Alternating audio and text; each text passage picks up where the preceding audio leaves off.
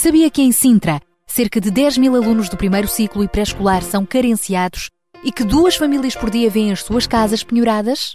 Todos os dias há alguém a precisar de ajuda e você pode ser a solução. Sintra Compaixão, o programa da RCS que abre portas à solidariedade. Sexta-feira, das 8 às 11 da manhã. Sintra Compaixão, Contamos consigo. 8 horas 12 minutos. Esta é então a emissão de hoje do Sintra Compaixão. Eu sou a Sara Narciso. Daqui a pouco já se junta a mim João Barros e depois no nosso fórum Daniel Galay também já estará connosco muitos outros convidados. Estamos mesmo em família, uma grande família, uma família aberta, onde todos são bem-vindos, é mesmo. E porquê que eu estou a falar assim? Porque hoje é o Dia Internacional da Família. É verdade. Vamos falar sobre este assunto assunto no programa de hoje. Vamos dar voz também a alguns jovens voluntários uh, que uh, estão de partida para o Nepal. Uh, para uh, apoiar esta nação vítima de um sismo. Então, nós vamos uh, ter por aqui alguns testemunhos, ou pelo menos de um destes jovens da Jocum, jovens com uma missão que estão de partida então para o Nepal, vieram do Brasil e vão estar ainda aqui algum tempo em Portugal de passagem e vamos ter o privilégio de os receber aqui no nosso programa. Vamos também falar da Marcha por Jesus, de uma iniciativa da Operação Nariz Nariz uh, Vermelho, é verdade. Uh, vamos uh, dar-lhe a conhecer uma grande iniciativa da Operação uh, Nariz Vermelho que tem lugar hoje à noite, mas sobre tudo isto e muito mais vamos falar no nosso programa de hoje. Portanto, desde já fica o convite para se juntar a nós neste Sintra Compaixão de hoje. Para já, continuamos agora com Rui Machado.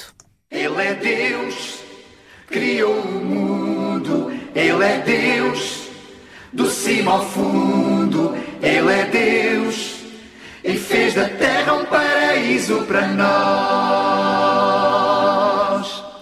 Ele é Deus, criou o mundo, Ele é Deus, do cimo ao fundo, Ele é Deus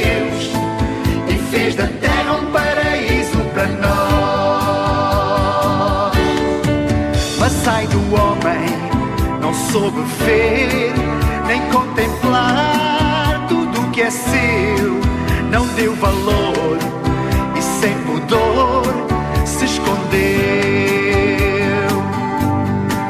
Atrás de imagens, atrás de sonhos, vai construir um mundo a fio. Esqueceu o tal de Criador e seguir.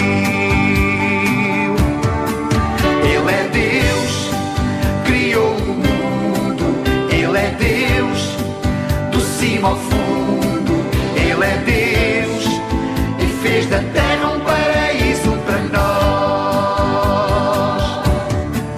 Ele é Deus, criou o mundo, Ele é Deus, do cima ao fundo, Ele é Deus e fez da terra um paraíso para nós. Seguiu caminhos, estradas novas cidades na confusão. Pensou por ele, ó oh pobre humano, pela razão. Inventou guerras, tumultos longos para destruir a humanidade. O próprio homem vai se afastando sem idade.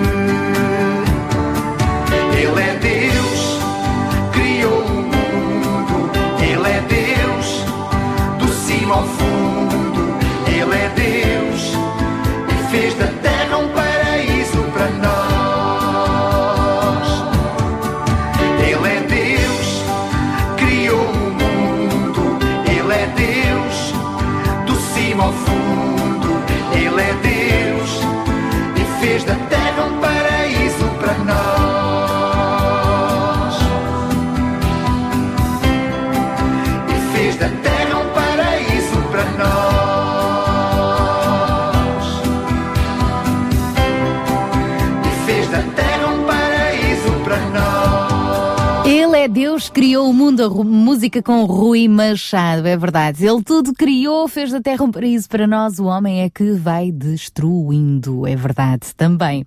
Mas para podermos também às vezes olhar à nossa volta, ver o que é que está a acontecer e tentarmos ter uma atitude proativa, não ficarmos só de braços cruzados na posição de vítimas desta destruição, mas podermos marcar a diferença, é importante também, uh, em poucas palavras, às vezes refletir sobre os acontecimentos da semana.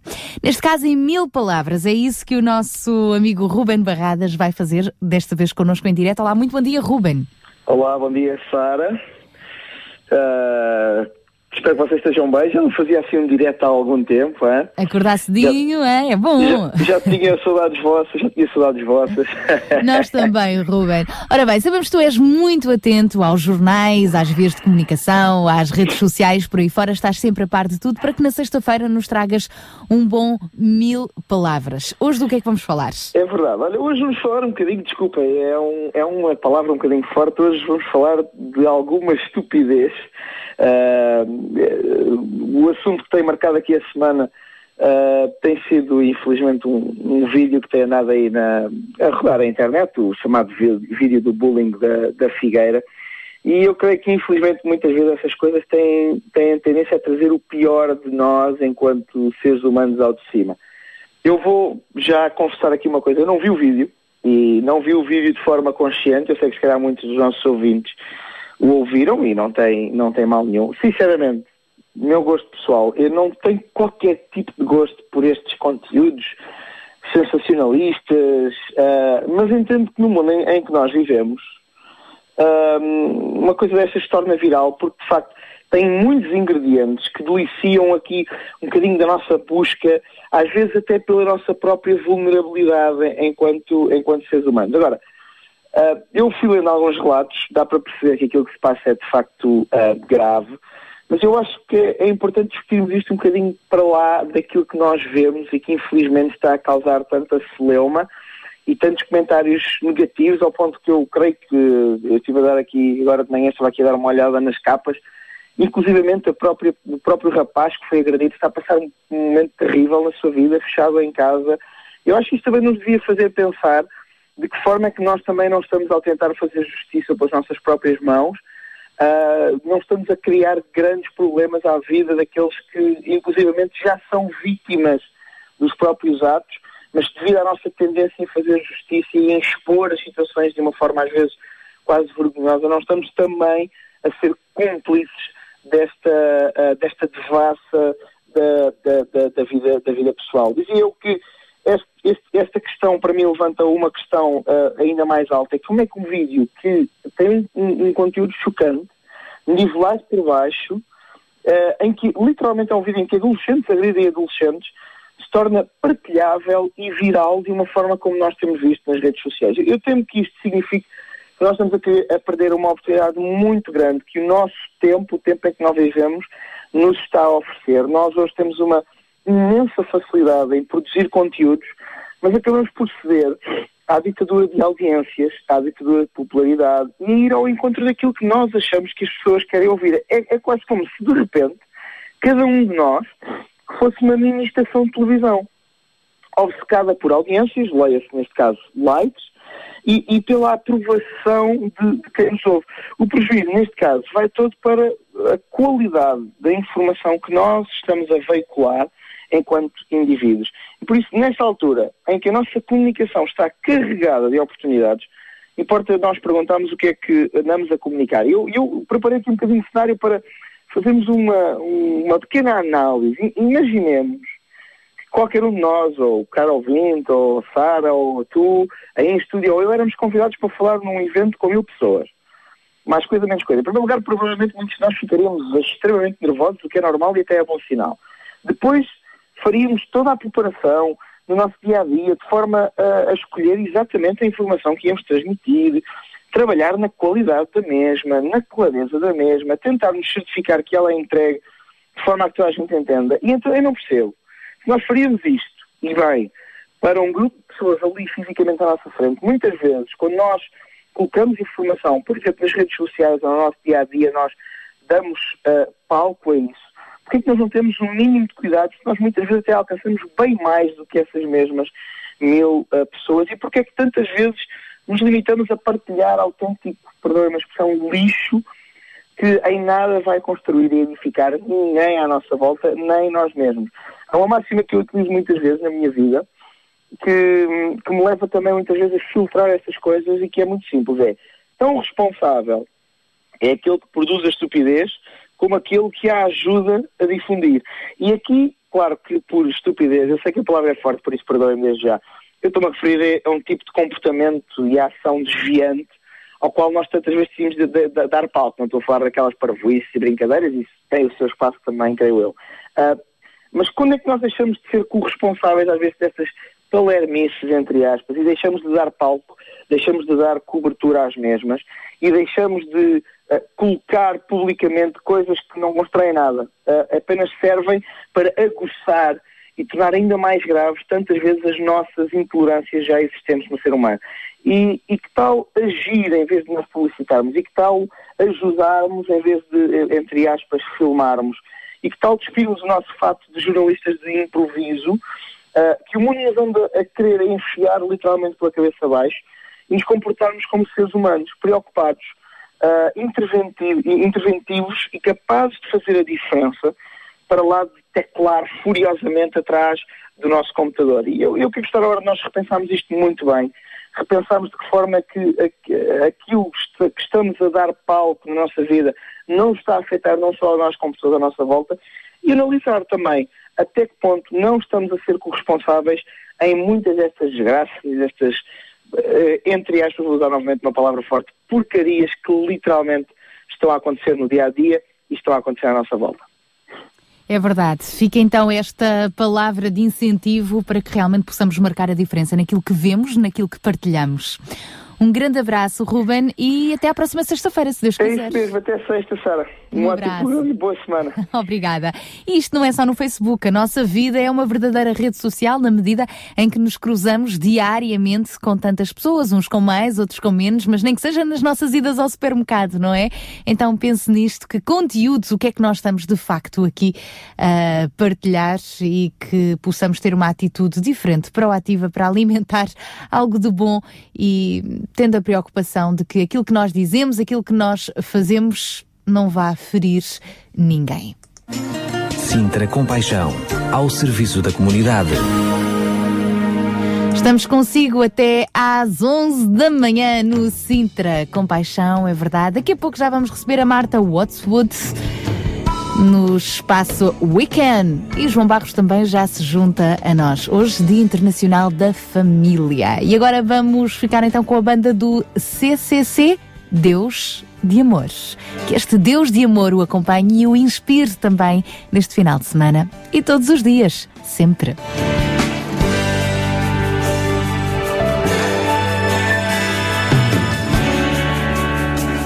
Por tudo o que é,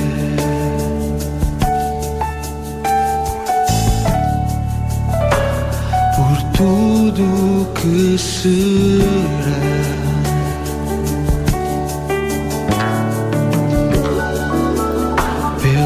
Teu amor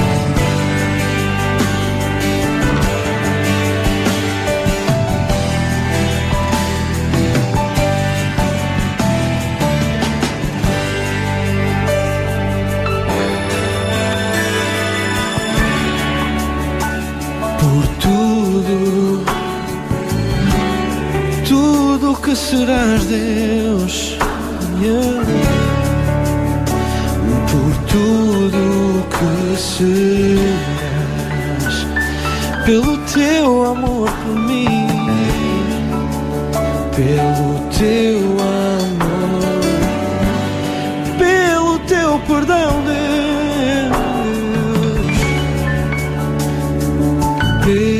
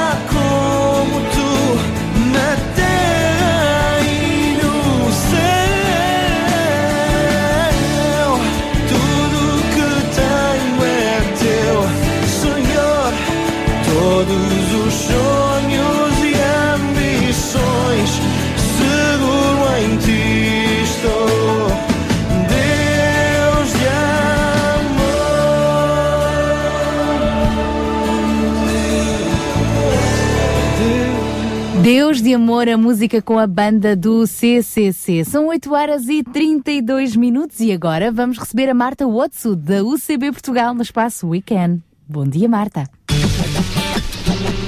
Bom dia, Sara e Daniel e todos os ouvintes do RCS e do Sintra e Compaixão. Eu sou a Marta da UCB Portugal e estamos aqui de volta para mais um Weekend, a nossa rubrica de jovens. Sabem qual é o pior inimigo, o número um para a evolução da nossa vida, em qualquer área da mesma que seja? Pessoal, em termos de objetivos de escola, desporto, o nosso impacto na comunidade, o que seja, sabes qual é a ameaça número um que pode impedir de alcançar? A rotina. Ah, pois. A rotina é manter-nos dia após dia exatamente as mesmas coisas, os mesmos hábitos, as mesmas preocupações. Antes de irmos mais a fundo com este tema, não penses que nos estamos a contradizer. Sim, eu sei que normalmente dizemos que para chegar a algum lado temos de nos comprometer com algo e ser persistentes até alcançarmos. O que estamos a evidenciar aqui hoje é a necessidade de nos desafiarmos também a sair da caixa, sair da nossa zona de conforto. Por vezes precisamos mesmo de parar. Imagina a tua vida como se estivesse a olhar para um filme. Então, quais são as cenas que estás a ver neste momento? Problemas na escola, em casa, stress? O que é que ocupa os teus dias? Todos os dias. Será que não andas a dedicar demasiado tempo a certas coisas quando poderias estar a dedicar a algo que te preparasse para o teu final feliz? Vou-te contar muito rapidamente uma história de um rapaz que eu vi esta semana. O Sebastian, um holandês que viveu alguns anos nos Estados Unidos e era um famoso designer. Desde os 18 anos, empresas como a Google e a Apple corriam atrás dele para que viesse trabalhar com eles. O Sebastian era mesmo muito criativo e tinha o sonho de ir longe, trazendo impacto para a comunidade onde vivia. No entanto, passou por uma fase muito complicada. Muito focado no seu trabalho, acabou por se esquecer do futuro e do seu papel para chegar até lá. A mulher separou-se dele e passou de ser o melhor no trabalho para perder a criatividade toda e ser despedido. Sem trabalho, sem família, teve um acidente de mota. O único amigo era um barman de um bar perto da sua casa. Então pensa nisto, ele estava numa situação má em que ele perdeu o foco porque estava demasiado ligado à sua rotina. No entanto, não sabia como voltar o caminho para o seu plano. Então, o que é que ele decidiu fazer? O Sebastian decidiu arriscar tudo, largar tudo aquilo que tinha, largar tudo para encontrar o caminho. Partiu numa viagem até ao Alasca de mota. Foram três meses na estrada. No caminho, a mota partiu-se e ele teve de recuperar com fita cola e galhos. Quando parecia que estava tudo mal, ele pensou: Espera, a criatividade está a voltar. De repente pegou num bloco e começou a escrever, a escrever, a escrever. A criatividade voltou. Quando voltou, abriu uma empresa e está agora a ajudar muitos outros. Então, pensa na história do Sebastian. Teve de largar tudo para voltar a encontrar quem era, é aquilo que estava a fazer. Muitas vezes isto pode acontecer na tua vida. Pensa nisso. Ficamos por aqui. Até à próxima. Adeus, Sara. Adeus, Daniela. Adeus a todos os ouvintes. Tchau!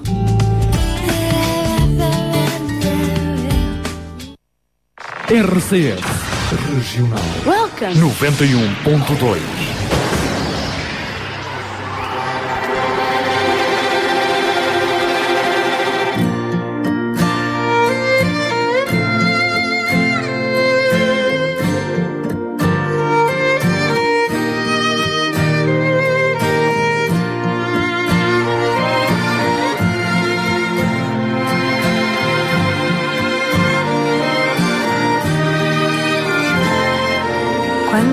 vezes me das a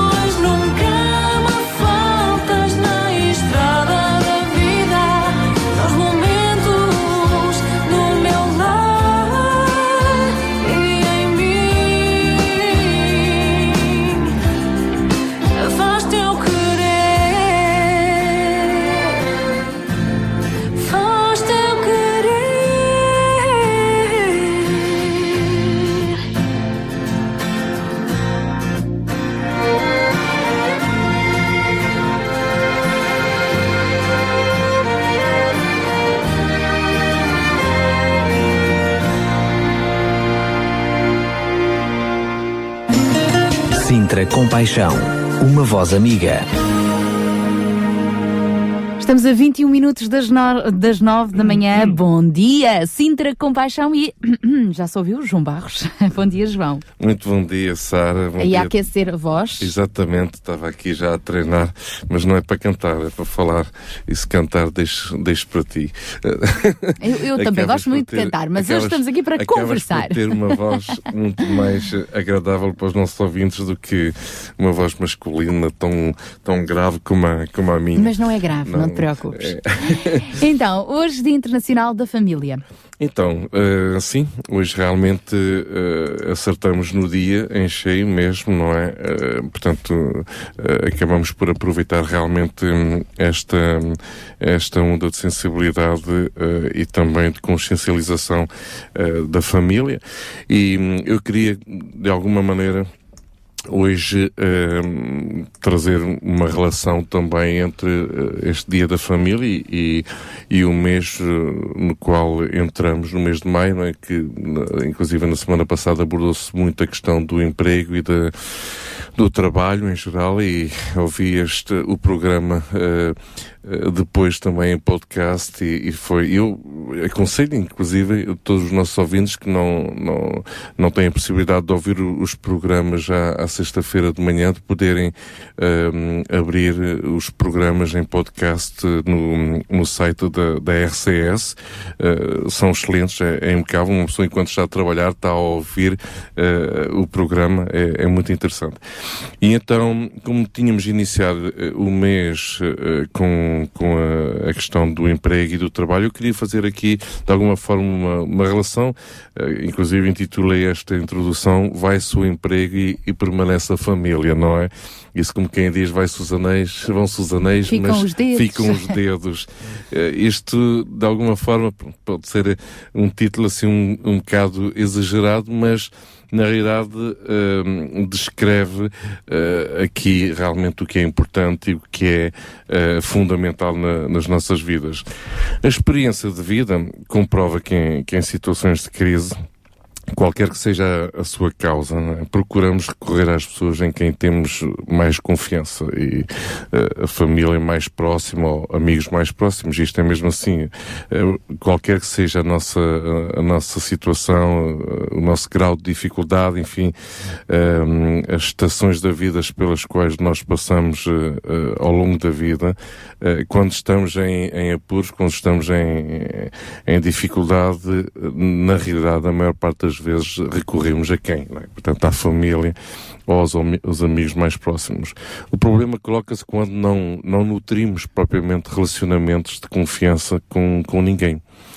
Uh, e nem mesmo com, com os nossos familiares mais próximos, devendo nestes casos recorrer muitas vezes àqueles que não são os nossos familiares, àqueles que não são os nossos amigos, e estamos a falar de recorrer muitas vezes a instituições e programas uh, de assistência que, o- que o Estado ou entidades privadas proporcionam, e, graças a Deus por cada uma destas entidades e instituições, uh, e não se trata só de ter capacidade de ajudar, uh, ou não, mas sim de uma relação inexistente por diversas razões. Isto é, vemos que realmente uh, ao longo destes anos uh, muitos de nós nos temos isolado na- nas nossas próprias vidas, não é? Eu, eu às vezes comparo um pouco o estado de espírito das pessoas que vivem nas aldeias e as pessoas que vivem numa grande cidade. Realmente é, é- é muito diferente. Basta começar pelo bom dia e a boa noite, não é? Eh, Estamos numa aldeia e cumprimentamos, conhecemos, ajudamos o vizinho. Eh, Mesmo não sendo da família, acabamos por eh, criar relações de afeto bastante fortes e de ajuda pronto, em meios urbanos com tantos eh, milhares eh, de habitantes, é natural que muitas destas coisas se, se vá perdendo. O papel da família é vital em todo, em todo este processo de austeridade e vemos hoje muitos filhos que tinham já a sua vida independente voltarem total ou parcialmente para a casa do- dos pais e, e buscar um apoio familiar.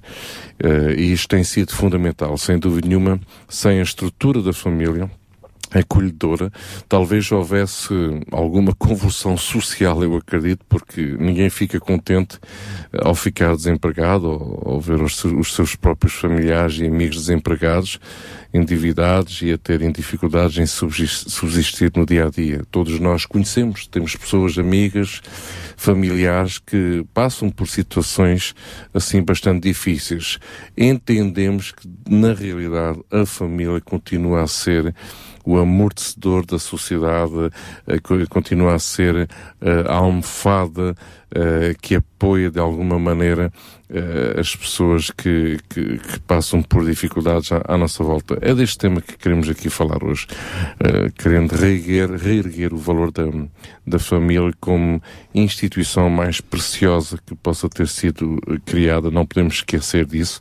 A primeira instituição criada foi a família e referir em algum momento, enfim, podemos referir isso no, em, em, em, termos de, de, experiências, em termos de testemunhos, uh, vidas de pessoas, vida de pessoas que no passado uh, têm comprovado, comprovaram serem pessoas uh, abertas ao apoio na, a nível da família. Eu recordo, todos nós conhecemos a vida de José, que podemos ler na, na Bíblia em Gênesis, uh, apesar de ter sido um dos irmãos maltratados, vendido, uh, escravizado e, encarcerado, mesmo depois de tudo isso, no momento da necessidade de, dos seus, do seu pai, de, de, dos seus irmãos, uh, abriu os braços e, e reconciliou-se, perdoou, abraçou e cuidou da sua família pois esta é a responsabilidade de todos nós como cristãos, eh, sobretudo uh, como cristãos não só numa perspectiva humana, mas uh, numa perspectiva de testemunho cristão também, somos chamados a fazer com os nossos familiares e as pessoas mais próximas de nós. Então nós vamos continuar a pensar e conversar sobre este assunto e por isso separei agora aqui um tema que é para rematar, pelo menos para já, este, este apontamento Regis Danise no tema família. E ao longo do programa de hoje já voltaremos a este assunto. Vamos também daqui a pouco entrar em contacto com uma grande família de jovens voluntários da Jocum, jovens com uma missão, vêm do Brasil, têm estado esta, este mês aqui em Portugal para depois partirem para o Nepal, para apoiarem as famílias nepalesas vítimas do sismo. Daqui a pouco vamos também saber como é que os podemos ajudar a apoiar e já voltamos então a estes assuntos. Para já, sinta-se em família e agora com o Regis Danise. Obrigado, Senhor, pela minha família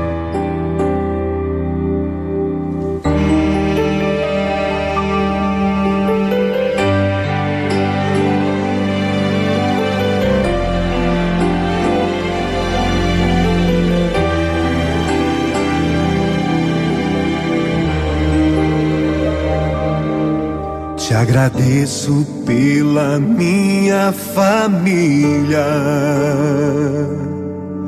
e por tua presença no meu lar. Te agradeço pelo pão de cada dia que o Senhor nunca deixou faltar. Te agradeço pela nossa harmonia. Só em Ti, Senhor, podemos confiar. Já te agradeço pelas tuas maravilhas e os milagres que ainda há de operar.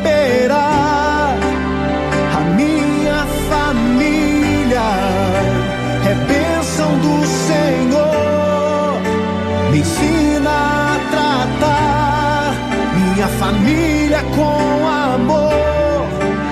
Edifica minha casa para o teu louvor.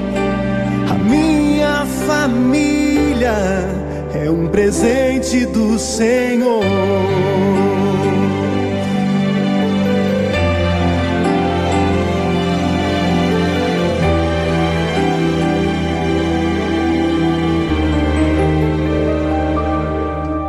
Agradeço pela minha família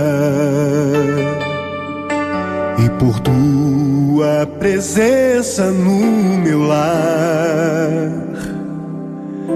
Te agradeço pelo pão de cada dia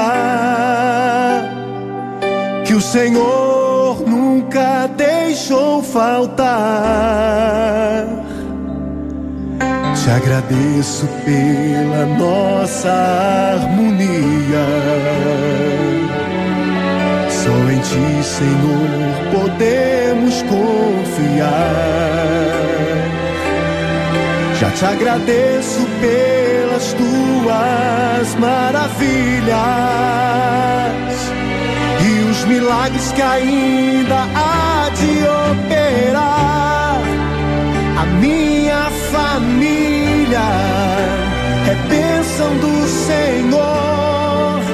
Me ensina a tratar minha família com amor. Edifica minha casa para o teu louvor. A minha família é um presente do Senhor. A minha família é bênção do Senhor.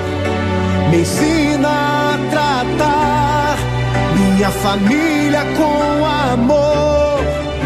Edifica minha casa para o teu louvor. A minha família é um presente do Senhor. A minha família é bênção do Senhor. Eu convido a você a dar um abraço nessa pessoa que você tanto ama. E se você não está perto dessa pessoa, liga para ela, diga eu te amo, você é muito importante para mim. A minha família é um presente do Senhor. Família é bênção do Senhor. Me ensina a tratar minha família com amor. Edifica minha casa para o teu louvor. A minha família é um presente do Senhor.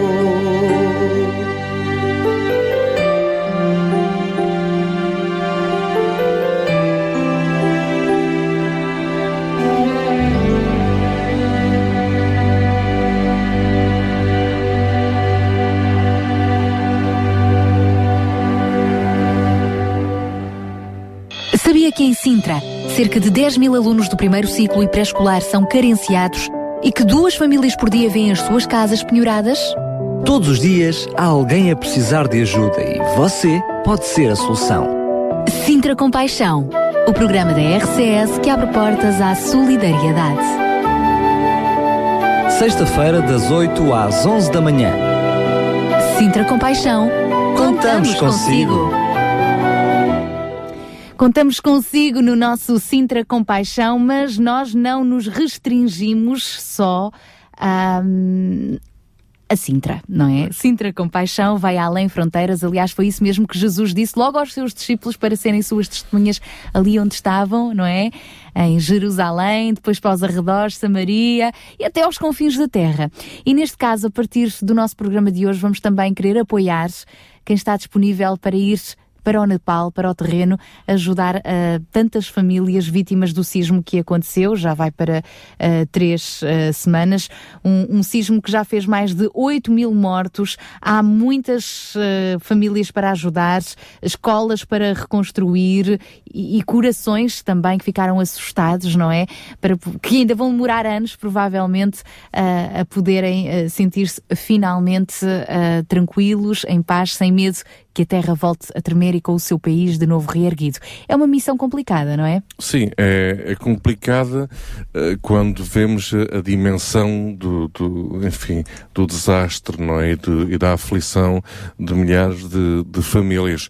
Uh, nós muitas vezes acabamos sempre por ficarmos pasmados perante tal sofrimento de milhares e milhares de pessoas e depois, claro, a sensibilização mundial de milhões uh, de pessoas e, e, somos muitas vezes inundados por uh, informações e, e, sem saber muito bem por onde começar, como ir, uh, como responder. Enfim, somos movidos em oração, sem dúvida nenhuma, eh, primeiro e acima de tudo, não é? Eh, em compaixão, mas em algum momento eh, temos que arregaçar as mangas e alguma coisa tem que acontecer, não é?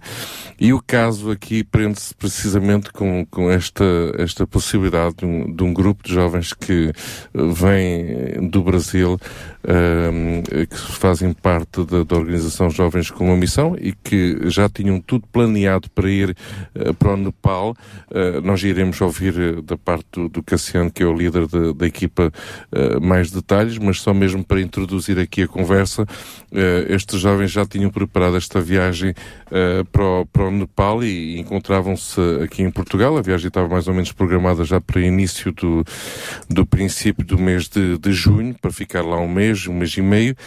entretanto, acontece esta catástrofe e realmente os planos têm que ser adaptados uh, porque, enfim, uma equipa que estava preparada para, na realidade, uh, apoiar igrejas locais, comunidades locais e, e, e sobretudo na área do, do, aconselhamento e do cuidado a nível da educação das crianças, relacionamentos na família e por aí fora, de um dia para o outro, pois já não há casa, já não há comida, já não há roupa, já não, já não há absolutamente nada. E eles vão não só para apoiar uh, espiritualmente, Exatamente. mas acaba por ser em todas as áreas. Aliás, Exatamente. é assim que Deus olha para o sim, homem, não é? Sim, Ele quer sim. suprir o homem total em todas as suas necessidades. Há uma aflição agora, na realidade, não é? Também. é? E estávamos a conversar disto com o Cassiano uh, e realmente uh, chegamos a esta conclusão, ok, vamos fazer aqui alguma coisa na rádio, vamos pelo menos esclarecer os ouvintes. na realidade, há muita informação, não, sabemos muito bem como tratar essa informação, mas pronto, podemos ouvi-lo. É isso direto. Mesmo. Então temos connosco já em direto uh, o jovem desta equipa de voluntários que vieram do Brasil, desta escola de aconselhamento. Uh, jovens com uma missão. Estão este mês em Portugal preparando então a sua viagem para o Nepal. Vamos então conversar com o Cassiano. Olá, bom dia, Cassiano. Bom dia. Obrigada, bom dia, Cassiano, por estar connosco aqui em direto. Uh, antes de mais, diga-nos quem são estes jovens, o que é que vocês inicialmente se propuseram a, a, fazer, qual a razão de estarem aqui temporariamente em Portugal antes de irem para o Nepal? Bom, nós somos uma equipa brasileira. Nós, inicialmente, assim como vocês disseram, nós iríamos é, realizar o trabalho em Nepal juntamente com as famílias, dando apoio, juntamente com as igrejas também, em relação ao apoio, desde o espiritual até mesmo o cuidado pessoal. Né? Nós viemos a, a Portugal, a Lisboa, justamente para estar nos preparando nas igrejas aqui também, é, com alguns seminários, com alguns, com alguns seminários de apoio também para a família e também para a igreja. E, e prove de acontecer justamente nesse momento, né, essa catástrofe de, de grande proporção no Nepal, e hoje nós tivemos que mudar um pouco aquilo que nós iríamos fazer, que era somente de estar somando a vida dessas famílias e na vida dessas pessoas com relação ao apoio espiritual, apoio é, social, apoio psicológico.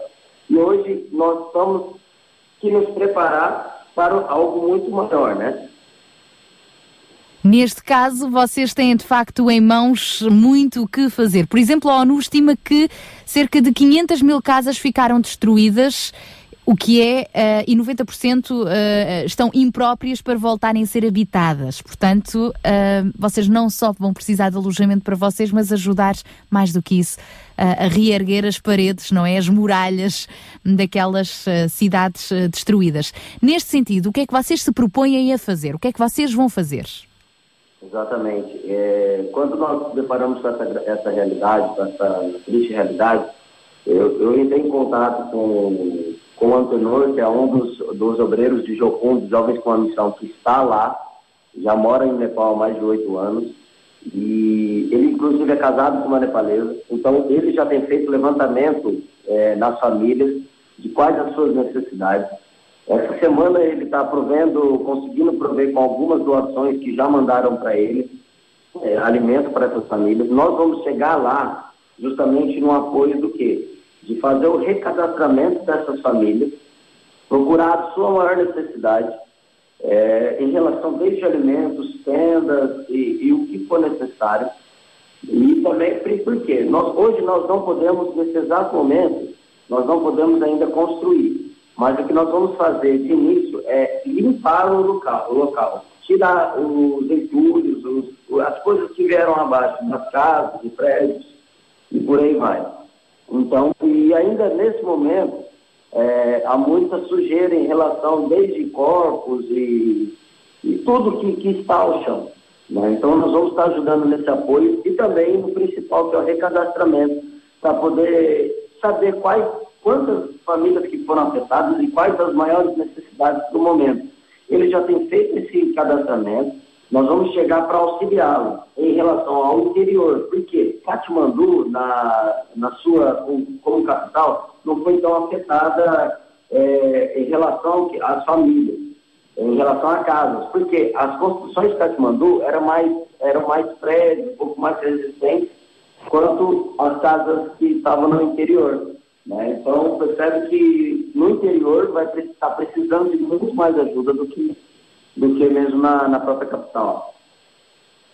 Então, e como é que nós, uh, ouvintes da RCS, nós que acreditamos uh, que é possível fazer a diferença, nem todos têm a oportunidade de ir, neste caso são vocês os sete que vão apoiar lá no terreno, mas muitos mais podemos ser nós a ajudar-vos. De que forma é que podemos então contribuir para que pelo menos algumas dessas necessidades sejam supridas? Assim, assim como eu tenho o meu coração as, missões, né, para mim, eu vejo que tem três formas de se fazer. Com os joelhos do que, do que oram, com as mãos do que contribuem e com os pés daqueles que vão. Se você não tem a oportunidade de estar indo, assim como nós estamos indo, faça que nós possamos ter instrumentos a partir da vida de vocês naquele lugar.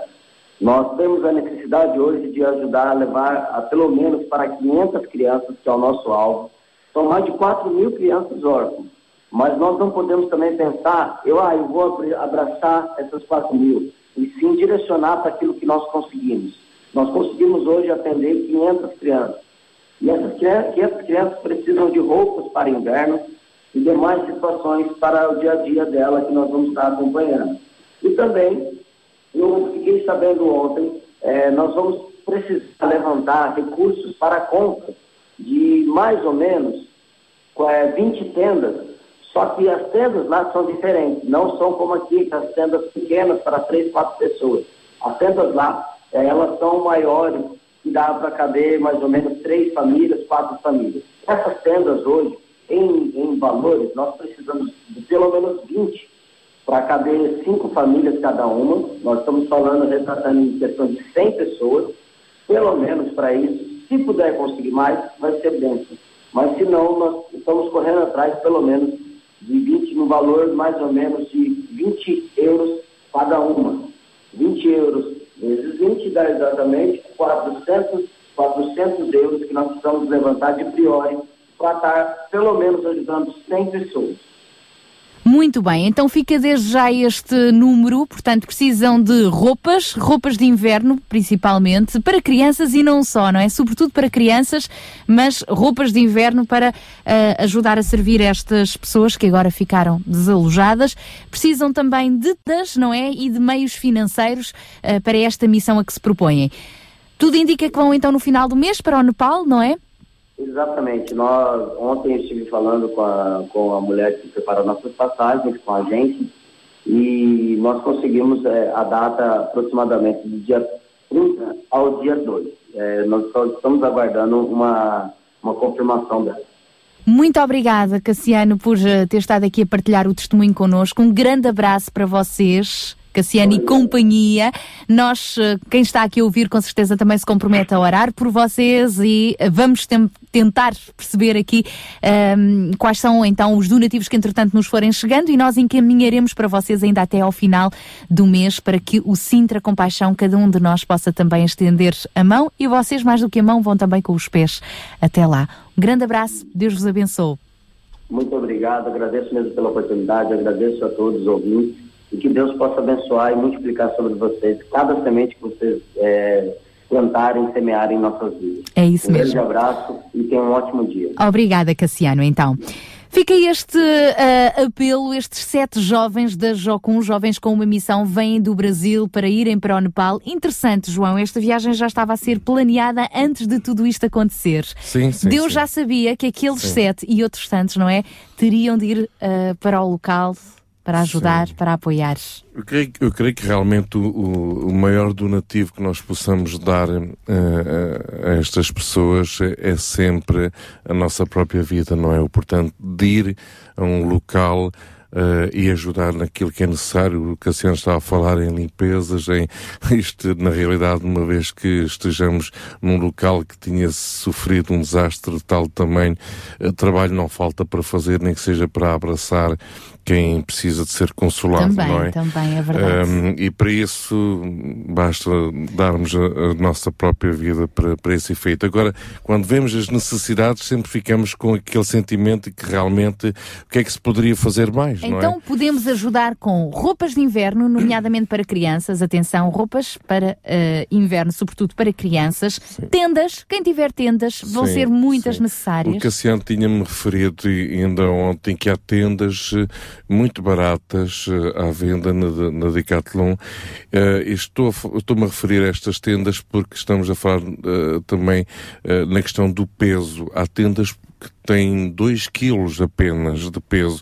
Portanto, é muito fácil para esta equipa levar uh, na, em malas uh, um, uma boa quantidade de, de tendas uh, para, para, o Nepal. Cada um pode levar até 60 e tal quilos.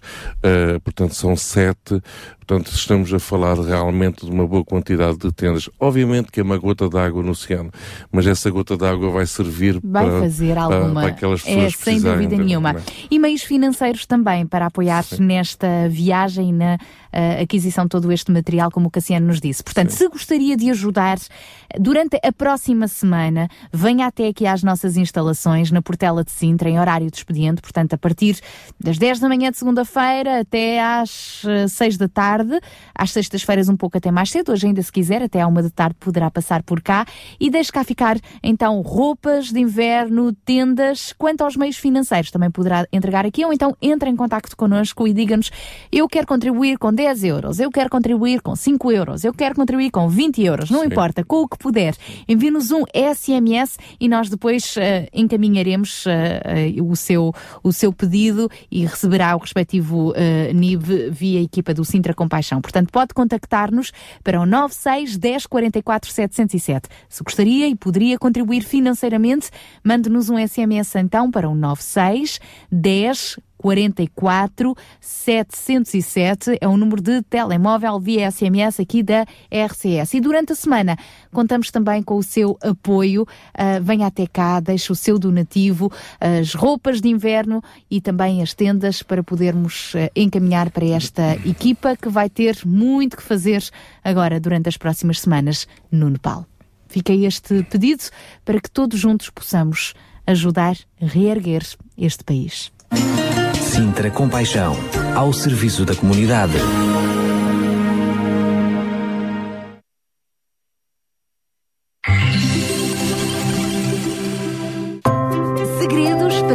Mais. Uma série de conferências onde são abordados temas como alimentação saudável, a depressão, relacionamentos saudáveis, importância da fé e muitos outros assuntos. Segredos para viver mais. De 16 a 23 de maio, às 8 e meia da noite. Assista pessoalmente no auditório da Rua Acácio Paiva, número 29, em Alvalade. Ou acompanhe em direto através do site hopechannel.pt ou aqui na sua rádio. Segredos para viver mais.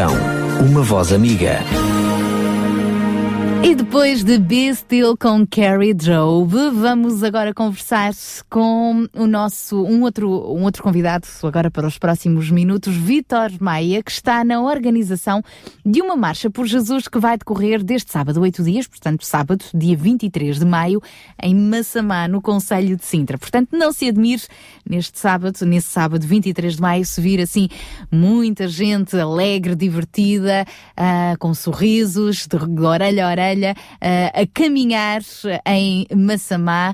É uma forma, vá lá, pública também de testemunhar o amor por Jesus e de tentar contagiar as pessoas à nossa volta com esta alegria.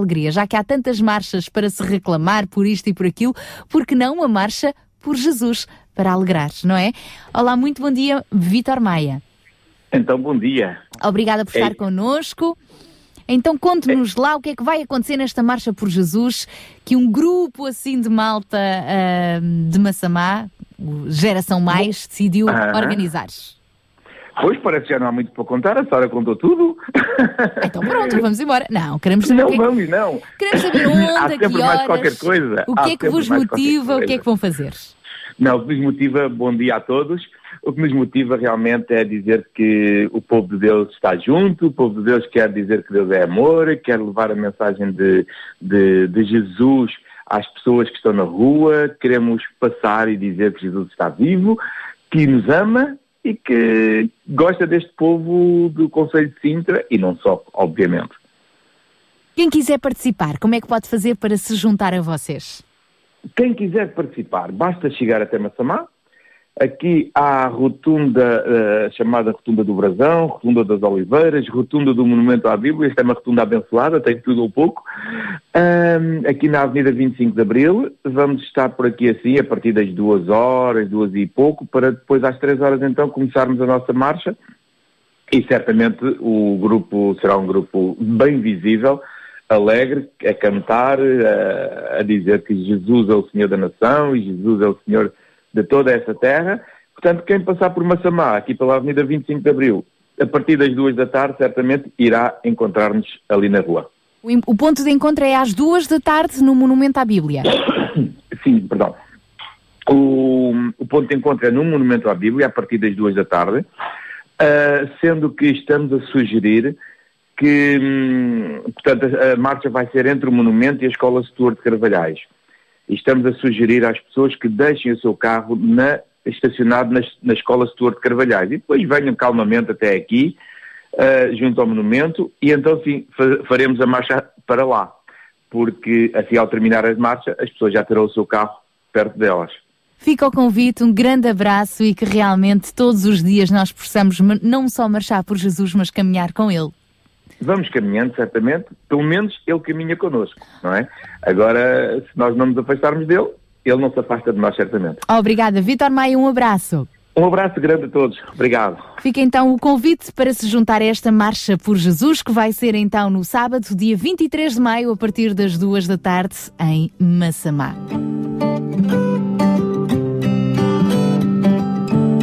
Vejo o Senhor reinando em glória.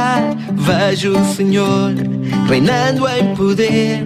Vejo o Senhor reinando em glória. Vejo o Senhor reinando em poder. O tempo de Deus está a vir. O tempo para esta nação. O fruto das orações dos nossos avós Vem, desperta-nos hoje Pelas ruas de Portugal. Vai-se ouvir Um cântico novo Pelas ruas desta nação. Tua bênção, Senhor Derrama no nosso povo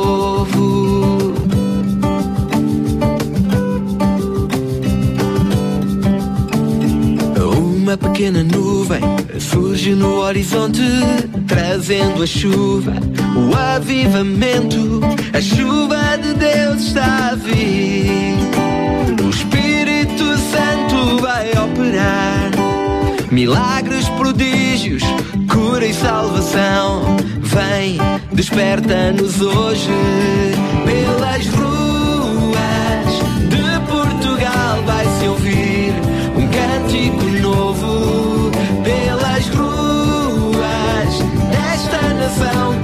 bênção, Senhor, derrama no nosso povo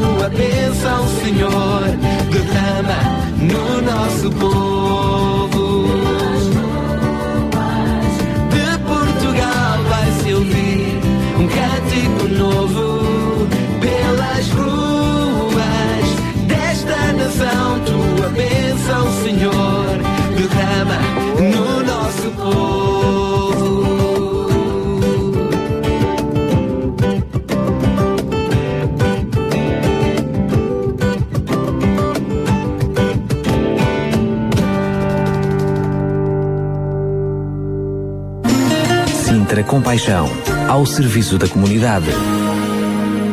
9 e 19, estamos com o nosso Sintra Compaixão e hoje lembramos, tivemos há pouco também a, a falar com um grupo de jovens da Jocum que se prepara para ir para o Nepal, ajudar a reerguer aquele país, apoiando a comunidade, as igrejas locais, fazendo tudo o que for necessário, porque em alturas de crise é mesmo importante fazer tudo.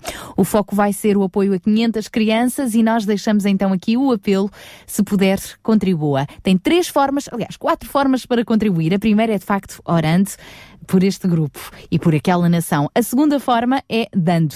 Dando o quê?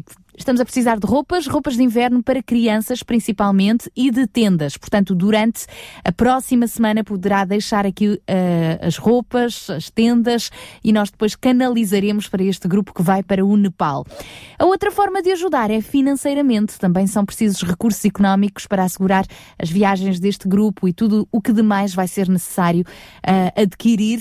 Então, com a certeza de que este dinheiro vai ser bem encaminhado para esta causa. Se puder, contribua financeiramente. Via SMS pode nos enviar uma mensagem ou ligando uh, via SMS para o 96 10 44 707, 96 10 44 707 e através do telefone 219 10 63 10, 219 10 63 10. Entre em contacto connosco, diga-nos que gostaria de ajudar e nós depois encaminharemos o respectivo NIB para a transferência bancária. Mas ajude-nos a ajudar o Nepal. A propósito, queremos agradecer a um ouvinte que já entrou em contacto connosco, Arlene Bruno. Bom dia, Arlene. Um grande beijinho. Obrigada por se disponibilizar também a apoiar financeiramente esta causa. Brevemente será então de novo contactada pela equipa do Sintra Compaixão para saber como encaminhar o seu donativo. Portanto, para quem quiser ajudar-nos, já sabe, 96 10 44 707 ou através do telefone 219 10 63 10. Contamos também com o seu apoio precioso. Agora é tempo de recebermos mais um amigo, Carlos Pinto Leite, do Espaço Links. Como já é habitual, vai-nos falar de mais um site através do qual podemos ajudar. Muito bom dia, Daniel. Muito bom dia, Sara. Mais uma vez, muito bom dia a todos os ouvintes da RCS. Sou Carlos Pinteleito, novamente aqui no programa Sintra Compaixão, em nome da UCB Portugal. E se bem se lembram, pelo menos para quem acompanhou, na semana passada eu comecei a referenciar a comunidade Vida e Paz e alguns dos seus projetos, e é isso precisamente que eu vou dar continuidade nesta manhã. A comunidade Vida e Paz é uma instituição particular de solidariedade social que tem como objetivo uh, ir ao encontro das pessoas sem abrigo ou em situação de vulnerabilidade social, ajudando-as a recuperar a sua dignidade, reconstruir um projeto de vida através da prevenção e reabilitação e reinserção. E para isso, a Comunidade de Vida e Paz tem vindo a desenvolver alguns projetos este, por exemplo, as comunidades terapêuticas, em que são desenvolvidos programas de recuperação destinados a pessoas sem abrigo, toxicodependentes e também alcoólicos.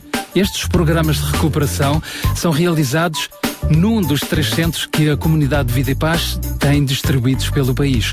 Estes programas têm a duração de 13 meses em regime de internato. A reinserção dos utentes destes programas depois é consolidada através da frequência de cursos de formação. Uh, para isto existe também uma empresa de reinserção social denominada Covipaz e também uma outra estrutura, a Univa, que apoia os utentes desta comunidade na procura ativa de emprego. Outro projeto é o apoio a famílias carenciadas. Duas equipas de voluntários acompanham semanalmente um grupo de famílias em situação de carência extrema, ajudando-as a reestruturarem-se e garantindo-lhes o apoio a nível de alimentação, vestuário, saúde e também alojamento. Mais outro projeto, o projeto de escolas, obviamente dirigido para as escolas que o solicitem, em que há a oportunidade de desenvolver nestes estabelecimentos de ensino sessões de esclarecimento sobre todo o trabalho desenvolvido pela comunidade Vida e Paz e também oportunidades de participação ativa no voluntariado a favor das pessoas sem abrigo por parte dos alunos das escolas. Por altura das festividades do Natal, e já nos estamos a aproximar desse tempo, e durante três dias é assegurado com a colaboração de empresas e instituições e cerca de mil voluntários o acesso a inúmeros serviços, como por exemplo espetáculos, vestuário, calçado, balneários, cabeleireiro, loja de cidadão, saúde, medicina dentária, apoio jurídico, refeições, etc, etc. E este jantar de Natal é confeccionado e servido por militares voluntários do Exército Português. Se este trabalho está a cativar a sua atenção e o seu coração, então saiba como pode ajudar. Pode ajudar doando 0,5% do seu IRS a favor desta instituição, pode tornar-se amigo da comunidade através de uma contribuição mensal fixa, pode doar géneros alimentares e produtos de higiene ou outro donativo financeiro e também através do voluntariado. Pode oferecer-se como voluntário para as equipas de rua e aqui de 15 em 15 dias, o voluntário faz a volta da noite com o objetivo de escutar e motivar as pessoas sem abrigo a mudar de vida. Também nas equipas das sanduíches, um nome curioso, é certo, estas equipas preparam e acondicionam as ceias que são distribuídas todas as noites pelas equipas de rua às pessoas sem abrigo. E finalmente pode optar por ser voluntário no espaço aberto ao diálogo, nas comunidades terapêuticas e comunidades de inserção. E se é proprietário de uma empresa, por que não oferecer-se como voluntário empresarial?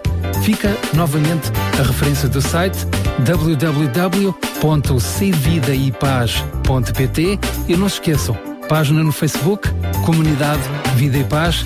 E da minha parte, por hoje, é tudo. Foi um prazer estar convosco na vossa presença aqui no programa Sintra Compaixão. Deixo-vos nas excelentes mãos da Sara e do Daniel. Tenham uma excelente semana. Uma excelente semana também para ti, amigo Carlos Pinto Leite. Na próxima sexta-feira está de volta.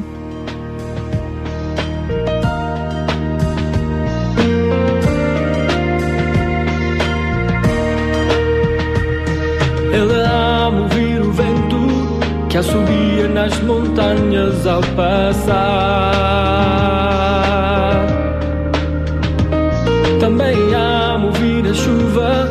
Quando bate na terra com mágico cantar. E eu sorrio a ver as ondas que harmonizam ao chorcar com as rochas do mar. A criação unida cantará em uma sinfonia sem igual. Mas sua preferida é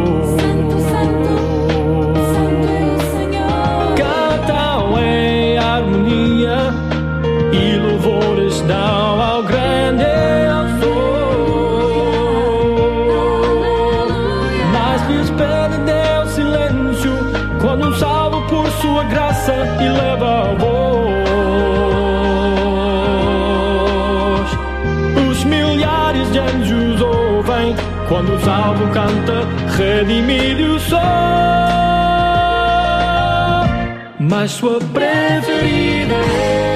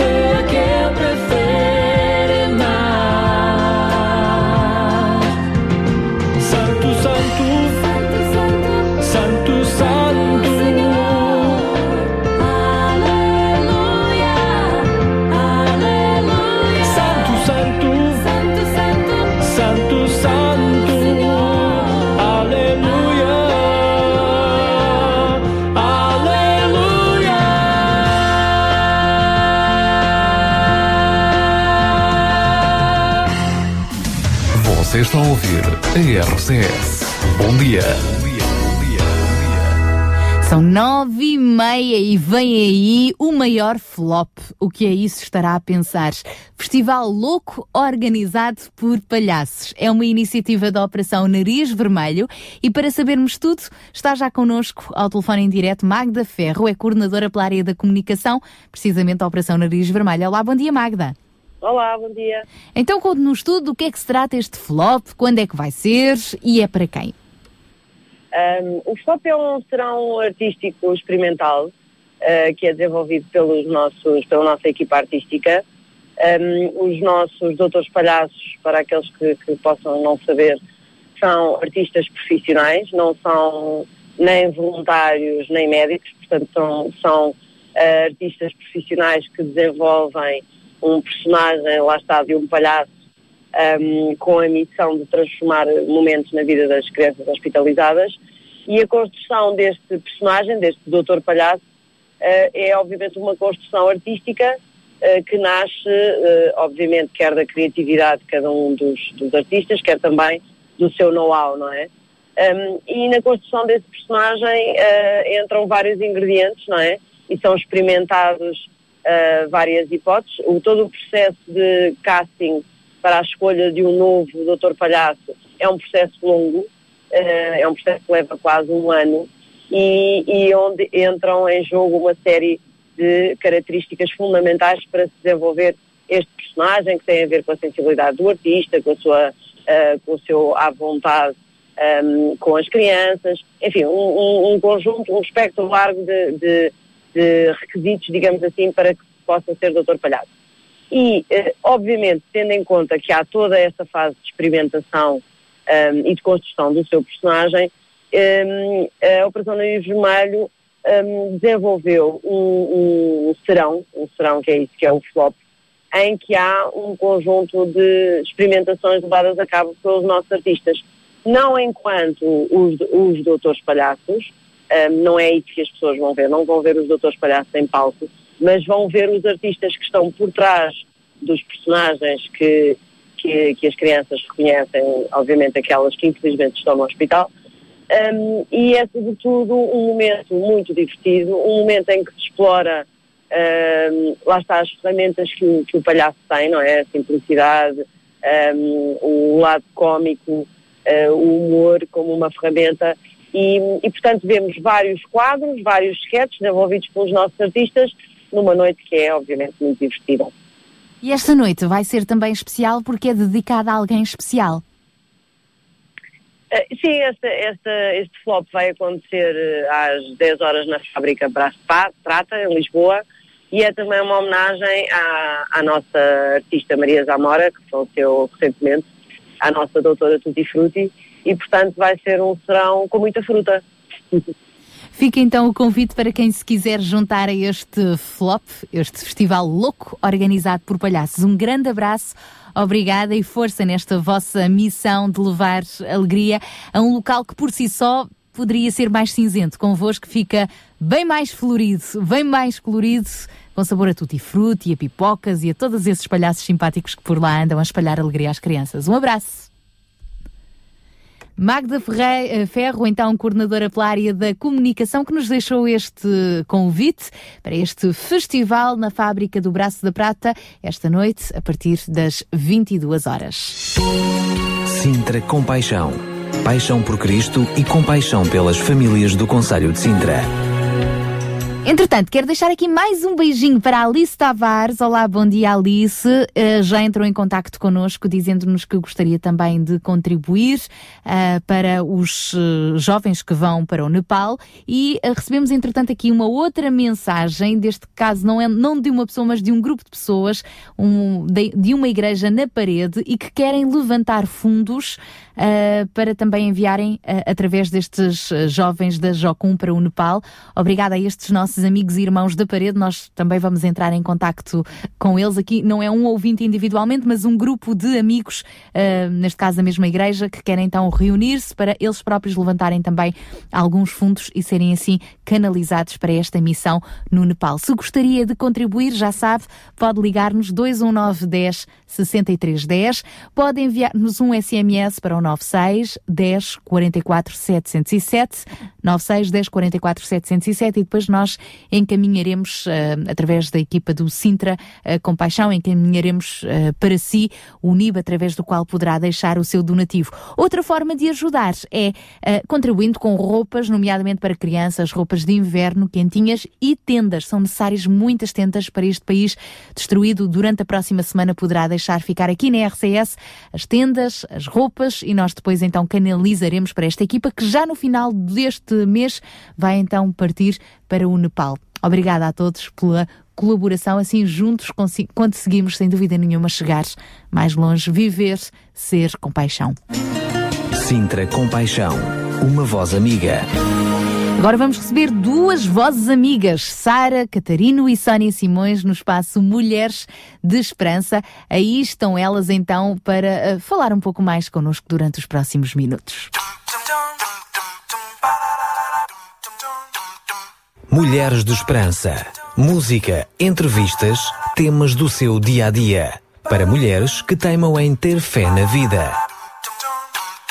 Os dias estão diferentes. O ar gélido deste inverno parece estar a passar. Espero eu. Eu também, Sónia. Sabes que eu tenho um sinal na minha casa que me diz que a primavera chegou. Já sei. É o cantinho da tua varanda onde as andorinhas fazem ninho todos os anos. É isso mesmo. Lá começam elas a andar num rodopio para fazer a sua casa, mas é também nesta altura que parece que anda no ar uma outra brisa, a dos casamentos. não me digas que hoje vamos falar de casamentos. E não achas interessante? Eu acho maravilhoso. Eu calculei que o tema te agradaria e esperamos que agrade às ouvintes do programa Mulheres de Esperança. Por isso, fique conosco até ao fim. E se o mundo engravidar de amor? Só pelo teu sorriso, só pelo teu sorriso. E se o homem as armas entregar? Só porque é preciso, só pelo teu sorriso.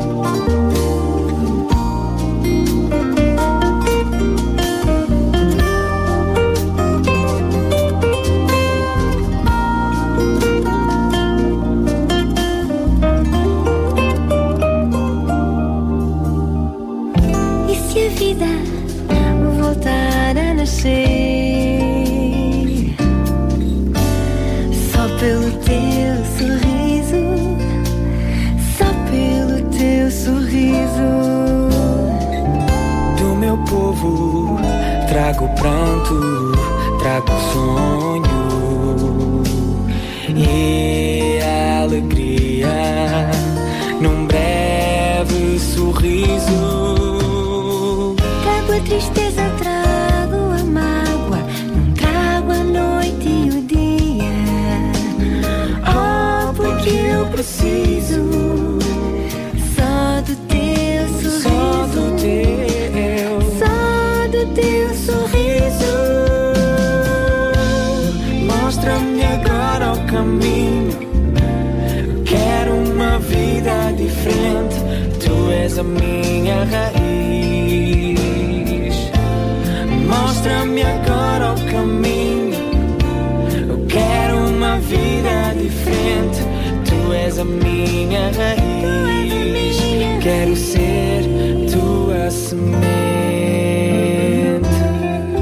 ser o vestido?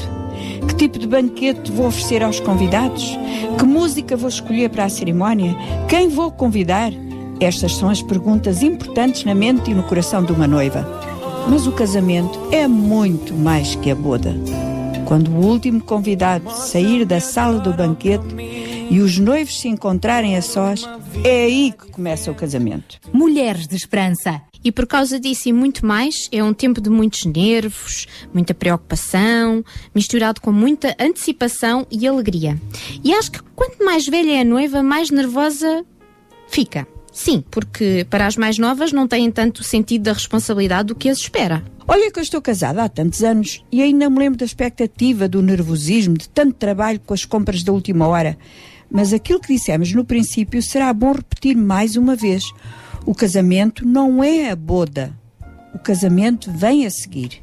E não pode ser encarado com leveza e muito menos com irresponsabilidade. Porque afinal, um homem e uma mulher juntam a sua vida para sempre. Porque foi isso que Deus tinha em mente desde o princípio. Já que nenhum de nós é perfeito, isto assegura-nos que nenhum casamento é perfeito. Tem que haver ajustes de parte da esposa e da parte do marido, de modo a poder entender-se um ao outro. Ajustes que afinal têm que ser feitos toda a vida. O que ontem funcionava pode não funcionar hoje, já que a vida em si também é feita de mudanças constantes. Palavras tão certas as que acabaste de dizer, Sónia. Mencionaste há pouco, Sara, que estás casada há muitos anos. Quantos realmente? Muitos, muitos. Uns 50 só. Só. Então celebraste as bodas de ouro. Celebrei com pompa e circunstância, Sónia. Os meus filhos e netos prepararam uma festa linda com muitos amigos que convidamos. Olha, eu posso dizer que foi um dia muito lindo, porque eu estive lá. Não sabíamos da maioria das coisas que iam acontecer, porque eles fizeram segredo, o que tornou tudo ainda mais bonito. Sara, e quais foram os sentimentos que te invadiram naquele dia? Um dia de uma nova boda. Exatamente aquilo que dissemos há pouco. O casamento não é uma boda, mas a nossa vivência, ano após ano, com lutas, frustrações, alegria, paixão, faltas, trabalho, prazer, a educação dos filhos, a chegada dos netos, sei lá. Naqueles dias anteriores à nossa festa, eu e o meu marido fizemos uma longa viagem no tempo a lembrar pormenores, pessoas, acontecimentos que marcaram a nossa vida e a nossa relação. Bem, imagine, em 50 anos deve haver muitas histórias para contar. Há muitas histórias, mas há sobretudo um sentimento de grande realização. Pois naquele dia do nosso casamento, alegres, lindos, cheios de sonhos e ideais, nunca nos passava pela mente tudo o que viria à nossa vida. Vê lá, Sónia, começámos dois e hoje, de nós, já saíram nove pessoas. Não contando com genro, nora, os netos casados com as netas, já temos bisnetos. Como poderíamos imaginar tal coisa? É fantástico. Sara, e o que é que achas ser o segredo do sucesso do casamento? Neste caso, do vosso casamento? Em todas as fases desta vida há dois, com alegrias, imperfeições, falhas, da minha parte, claro.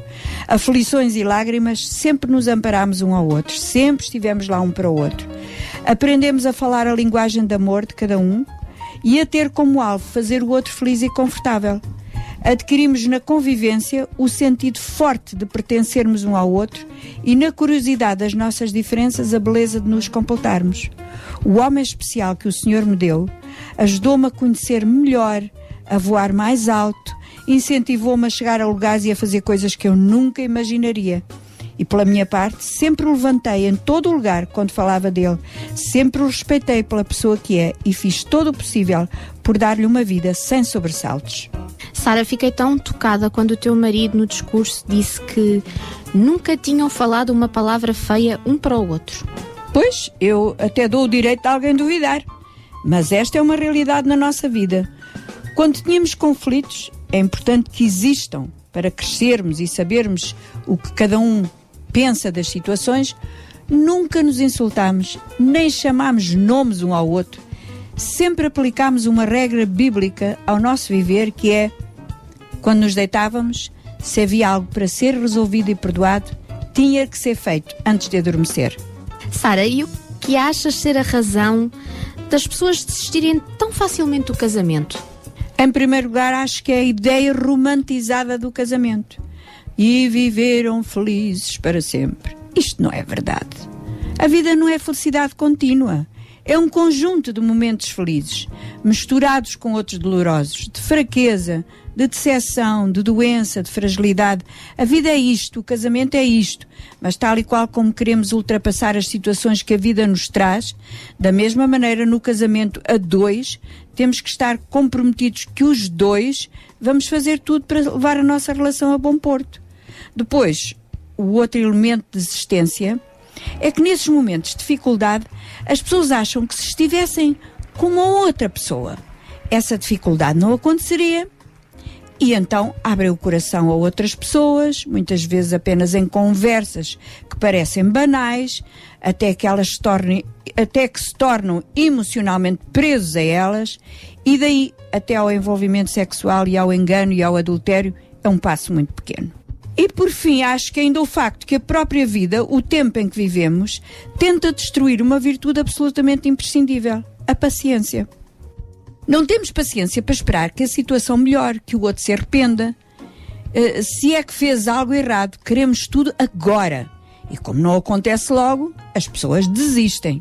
E este é o seu programa Mulheres de Esperança e hoje estamos aqui a falar sobre o casamento, não ser apenas uma boda, aquele momento festivo e lindo que todos esperavam. Sara, voltando ainda às razões que levam as pessoas a não permanecerem juntas por tanto tempo, como é o vosso caso, não achas que o facto das mulheres hoje serem emancipadas, autossuficientes, independentes, isso leva-as a não entender ou a esquecer que os homens pensam diferente das mulheres? Ora, ainda bem que tocaste nisso, Sónia, porque na realidade, se não compreendermos a maneira de pensar de um homem, há muitos conflitos, questões que nunca serão resolvidos. As necessidades emocionais de um homem e de uma mulher são diferentes, imagina. Não importa se a mulher tem um cargo importante, se ganha muito dinheiro, ela ainda é mulher. E são tão diferentes como é o sol da lua. É um aprendizado para toda a vida. Seria bom que as jovens noivas ouvissem de uma mulher mais velha como fazer face a essas diferenças. E claro, Sara, tu vais dizer-nos quais são essas necessidades emocionais, tanto no homem como na mulher. Com todo o gosto. Vou dar até uma pequena lista das diferenças que mencionei. Em primeiro lugar, no homem, em ordem de importância para o homem. Atenção. Sexo. Companheirismo recreacional. Uma esposa atrativa. Apoio doméstico e admiração. E agora a lista das mulheres. Afeto. Conversação. Honestidade e abertura. Apoio financeiro. Compromisso com a família. Bem, tinhas razão em dizer que são diferentes como o Sol da Lua, porque afinal não há nada de igual nessas duas listas. Então, Sónia, como é que dois seres tão diferentes vão conseguir viver juntos toda a vida? Com muito, muito, muito, muito trabalho e muita oração. É interessante que no topo da lista dos homens está o sexo e na das mulheres o afeto. São definitivamente diferentes. Deus criou o homem com um forte apelo sexual e isto é bom. Como mulheres, temos que reconhecer que é assim e estar preparadas para isso. As mulheres desejam afeto em primeiro lugar. Querem beijos, abraços, nem sempre precisam de sexo para mostrar afeto. Este é um assunto difícil de falar com os maridos, mas tem que ser falado. Embora que tudo façamos para satisfazer as necessidades sexuais do nosso marido. Em segundo lugar, na lista dos homens, vem o companheirismo recreacional. E na das mulheres, a conversação. O homem gosta que a mulher faça coisas com ele e ela gosta que ele se senta a falar com ela. Esse é um momento de grande conflito com muitos casais. Acho que já aqui contei uma vez que o meu marido aprecia muito ver tourada. Para mim é um espetáculo deprimente e bárbaro. Mas aprendi a sentar-me com ele e a ver a tourada porque sabia o quanto isso lhe dava prazer. Ao mesmo tempo que via, ele ia fazendo os seus comentários e ensinava-me o que cada um dos passos do toureiro significavam. Por isso, será bom que as noivas descubram se há pontos de interesse comum com o seu noivo. Há homens que não gostam de conversar e as mulheres quase todas gostam muito e essa é outra adaptação. Afinal, podemos também aprender que o silêncio não é assim tão mau. Em terceiro lugar, na tua lista das necessidades emocionais de um homem, falas de uma esposa atrativa e da mulher em honestidade e abertura. Bem, estas então não têm mesmo nada a ver uma com a outra. Mas são importantes.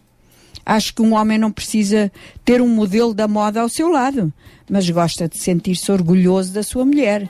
Significa que ela tem que cuidar de si, do seu aspecto, higiene, roupa, que deve perfumar-se, ficar linda para o seu marido e para quem os vê. Em relação à honestidade e abertura que uma mulher deseja muito do seu marido, isso dá à mulher um grande sentido de segurança e de certeza. Em tudo isto, temos que sempre fazer ajustes e desejar mudar no que é possível, de modo a podermos agradar um ao outro. Mas há um outro aspecto que é importante na longevidade de um casamento: a oração. E essa mencionaste logo no início. A oração no sentido de que há assuntos na nossa vida de difícil solução e apenas através da ajuda, direção e consolo de Deus eles podem chegar a um final feliz. O casamento foi ordenado pelo Senhor Deus, portanto é algo bom. Foi Deus que fez o homem e a mulher com necessidades e características diferentes e, portanto, tudo isso é bom. Por isso, começamos o programa falando de boda, que ocupa os pensamentos e as- atenções da noiva especialmente, mas quando ela termina, há uma vida inteira para ser vivida, com os seus desafios e dificuldades, alegrias e deslumbramento, tudo a ser gerido com muito amor e com muita oração. Pois sem Deus na nossa vida, nas nossas decisões, será muito complicado. Sara, mencionaste também numa parte da nossa conversa a importância de termos mulheres mais velhas, mentoras, ensinando-nos nestes ministérios da vida. Tu acreditas muito nisso, não é verdade? É verdade, Sónia, não só porque tenho visto os seus efeitos benéficos na prática da vida, mas porque a palavra de Deus nos ensina também. Há um pequenino livro na Bíblia chamado A Carta de Tito, onde fala exatamente disto, das mulheres mais velhas ensinarem as mais novas. As mais velhas, porque já viveram muito tempo, passaram por muitas coisas, podem ensinar as mais novas a evitar erros e deslizes. Claro que nem todas as mulheres mais velhas têm essa capacidade de ensinar, mas todas poderão ter algum conselho que vai ajudar na vida conjugal de uma jovem noiva. No teu caso, Sara, que já percorreste tão longo caminho, deves ter muito para dizer e aconselhar. É verdade, mas tenho também a noção perfeita que a vida há 50 anos atrás era completamente diferente do que é hoje. O que quer dizer que muito da nossa vivência como casal, como família, teve que ajustar-se à mudança dos tempos. É como um passeio. Para cada lugar onde vamos, temos que ter um calçado diferente. Não vais a uma festa de botas de borracha e não atravessas um lamaçal de sapatos de salto alto, não é? Muda o calçado, mas os nossos pés continuam os mesmos. Deus podia ter-nos dado asas para voar, mas deu-nos pés para caminhar. E Ele sabe que essa é a melhor maneira de nos movermos de um lado para o outro. Ai, Sara, espera lá. O que é que os pés têm a ver com o casamento? Tem tudo a ver, Sónia.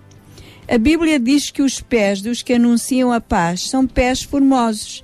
E embora o nosso casamento passe por situações, momentos, tempos diferentes e difíceis, os nossos pés têm sempre que percorrer um caminho de paz.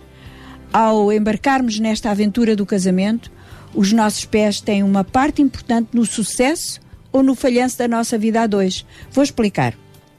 Duas, duas pessoas decidem andar juntos na vida. Quando a noiva entra na igreja e percorre a distância até ao lugar onde o noivo a espera, a partir daí ela não vai mais andar sozinha.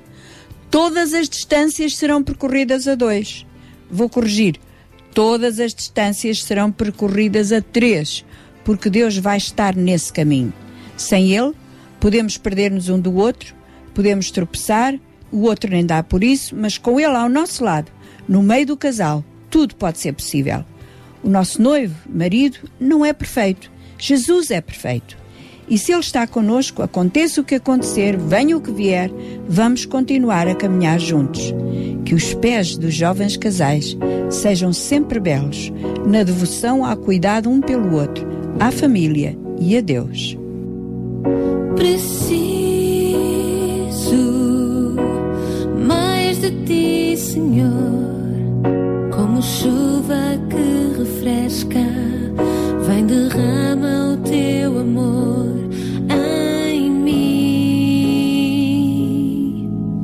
Descubro que cada vez que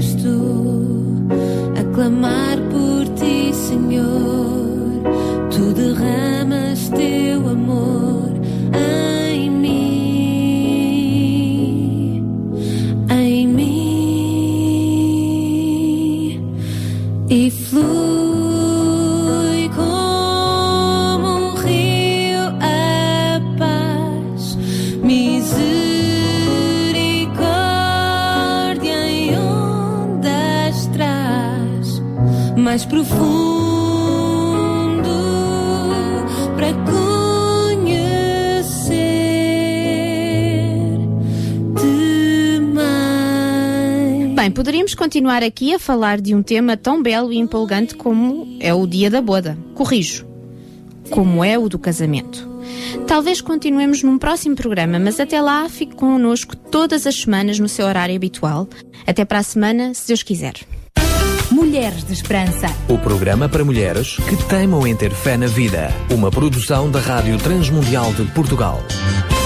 Muito obrigada então aqui a estas nossas mulheres de esperança que hoje, a propósito do Dia Mundial da Família, estiveram então connosco aqui a falar sobre ah, as bodas, o casamento, que é muito mais do que aquele dia especial. É assim, um dia que marca um, o dia que marca, não é?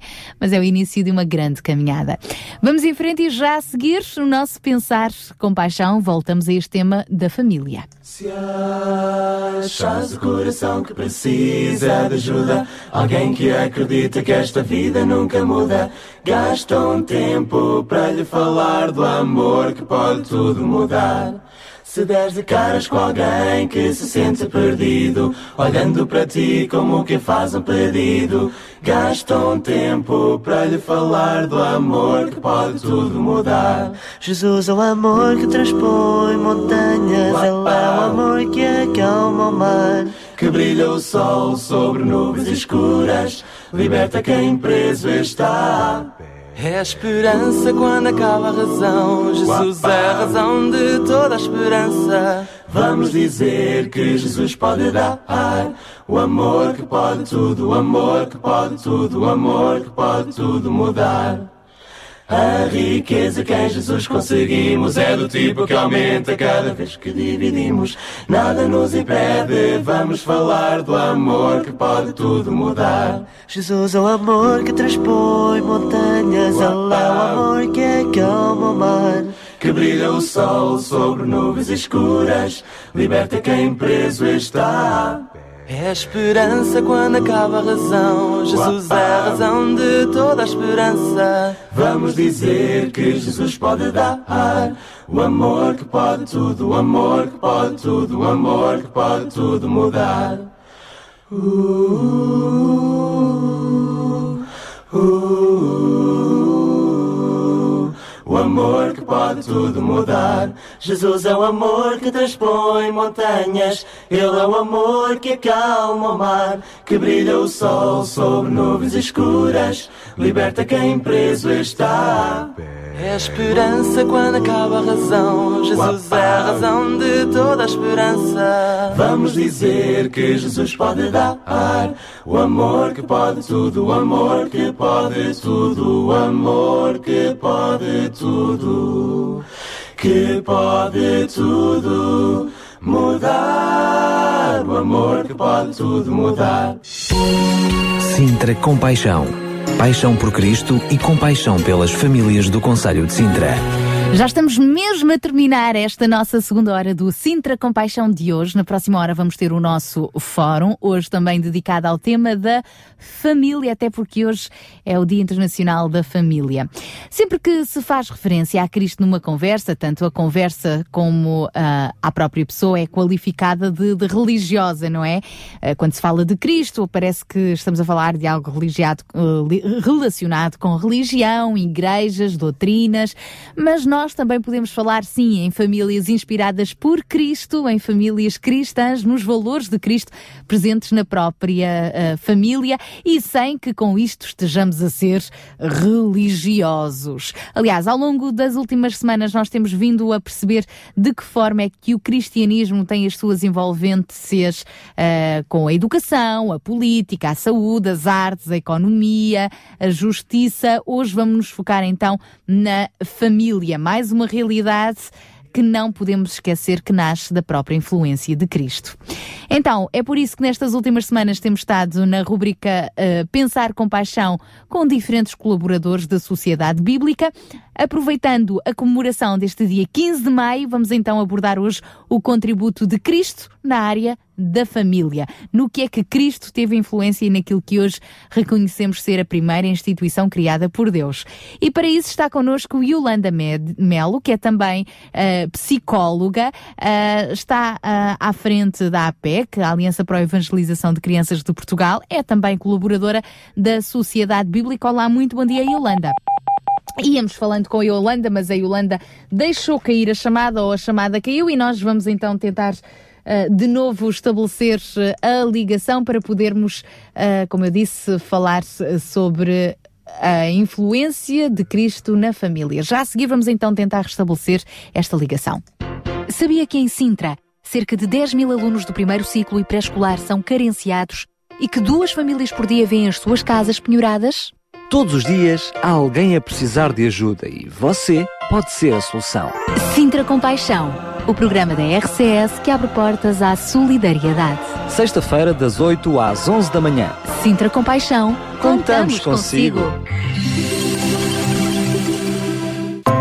Segredos para viver mais. Uma série de conferências onde são abordados temas como Alimentação saudável, a depressão, relacionamentos saudáveis importância da fé, e muitos outros assuntos. segredos para viver mais. De 16 a 23 de maio, às 8 e meia da noite. Assista pessoalmente no auditório da Rua Acácio Paiva, número 29, em Alvalade, Ou acompanhe em direto através do site hopechannel.pt ou aqui na sua rádio. Segredos para viver mais. E agora sim, já temos connosco Yolanda Melo, colaboradora da Sociedade Bíblica, como eu disse, também ela uma das eh, responsáveis pela APEC, a Aliança para a Evangelização de Crianças de Portugal, e psicóloga. Aproveitando a comemoração deste dia 15 de maio, eh, que é então o Dia Internacional da Família, hoje vai ser este o tema deste nosso espaço Pensar com Paixão, no que é que Cristo teve influência naquilo que hoje reconhecemos ser a primeira instituição criada por Deus, a família. Olá, bom dia Yolanda.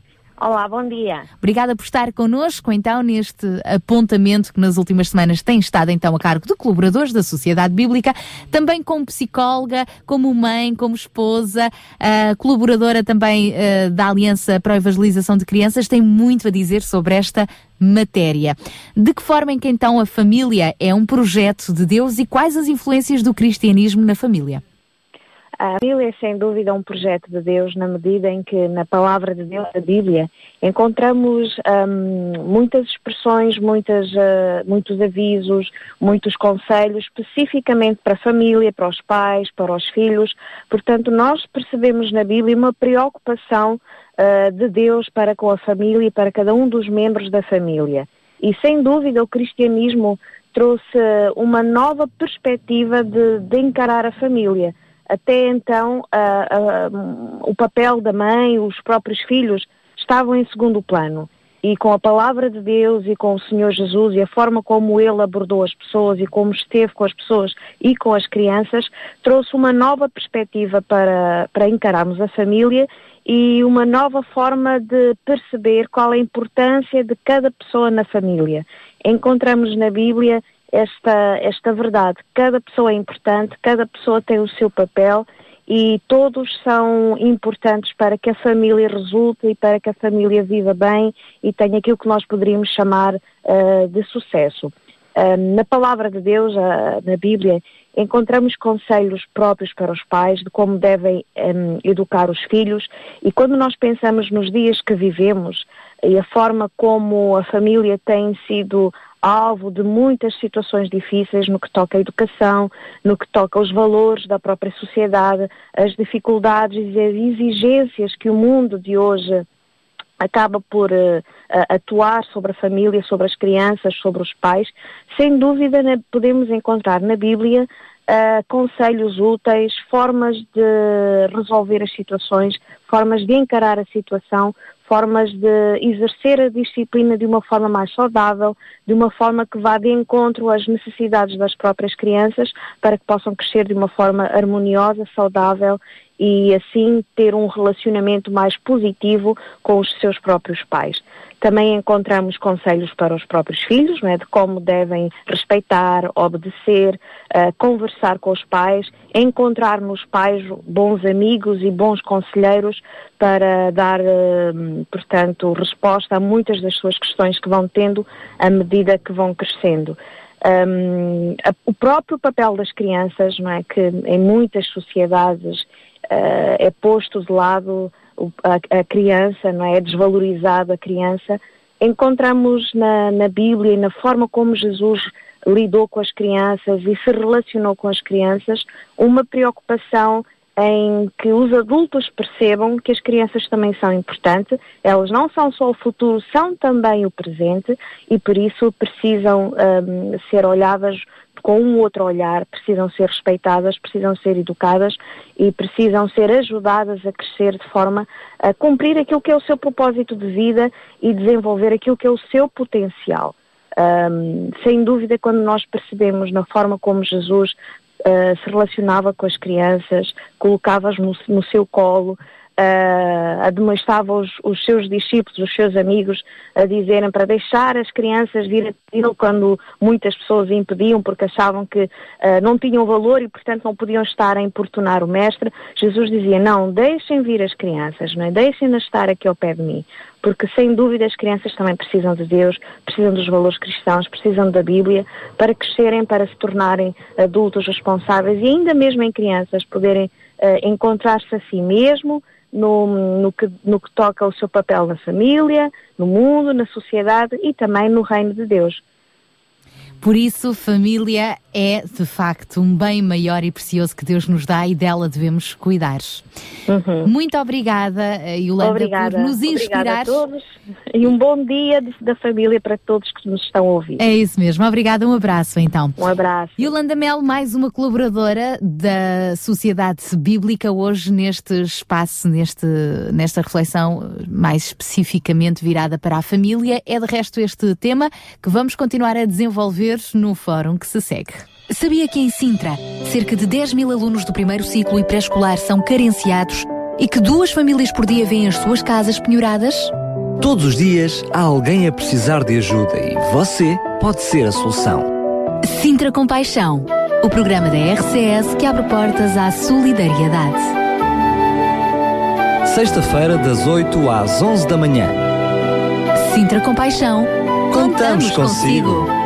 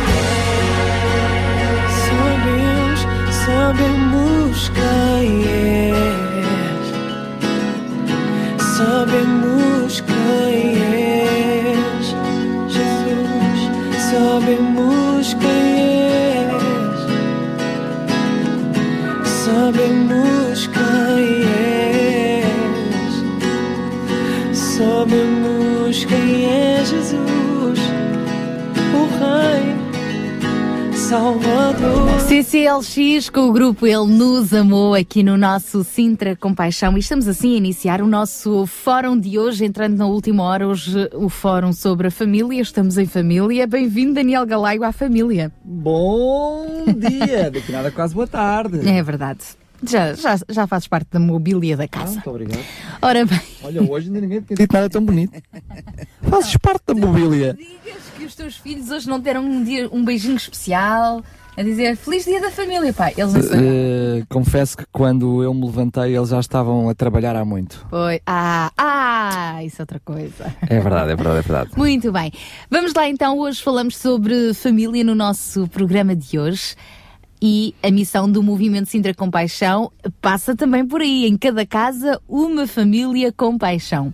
Muitas vezes a família é encarada como um refúgio que, protege, que nos protege de um ambiente hostil da sociedade que nos rodeia, um oásis de harmonia no meio do deserto, um espaço de humanização, no meio de um mundo desumanizado, e é assim de facto, ou deveria ser assim de facto. Mas também podemos encarar a família por outra perspectiva, como a fonte e a ferramenta de onde parte da renovação da, de onde parte a renovação da sociedade, ou seja, de dentro para fora, das nossas famílias cá para fora, mas que também hum, a, a esta podem dar muito do que receberam na família. Portanto, muito daquilo que nós recebemos damos também à nossa sociedade. Os valores que se vivem na família, a pessoa amada e acolhida como ser único e irrepetível, o amor gratuito, a solidariedade espontânea, a autoridade como eh, serviço, o valor do doente e do idoso, a aliança da tradição e da inovação, a unidade e a complementaridade das dimensões masculina e feminina, a fidelidade e o compromisso devem estender-se por seu intermédio a toda a sociedade, às empresas, aos serviços públicos, às escolas e hospitais, às comunidades de fé, às associações. A família é o modelo, o deve ser de qualquer convivência humana.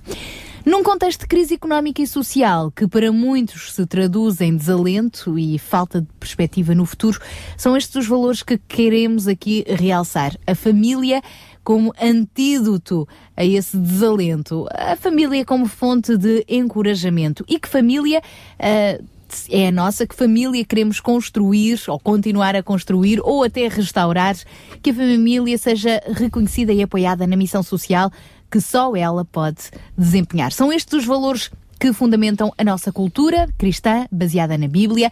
Estes valores levam-nos ao entendimento do que o conceito de família vai uh, para além da célula que nos gerou, pai e mãe, estendendo-se à família cristã no sentido de sermos todos criados por Deus, o nosso Pai Celestial.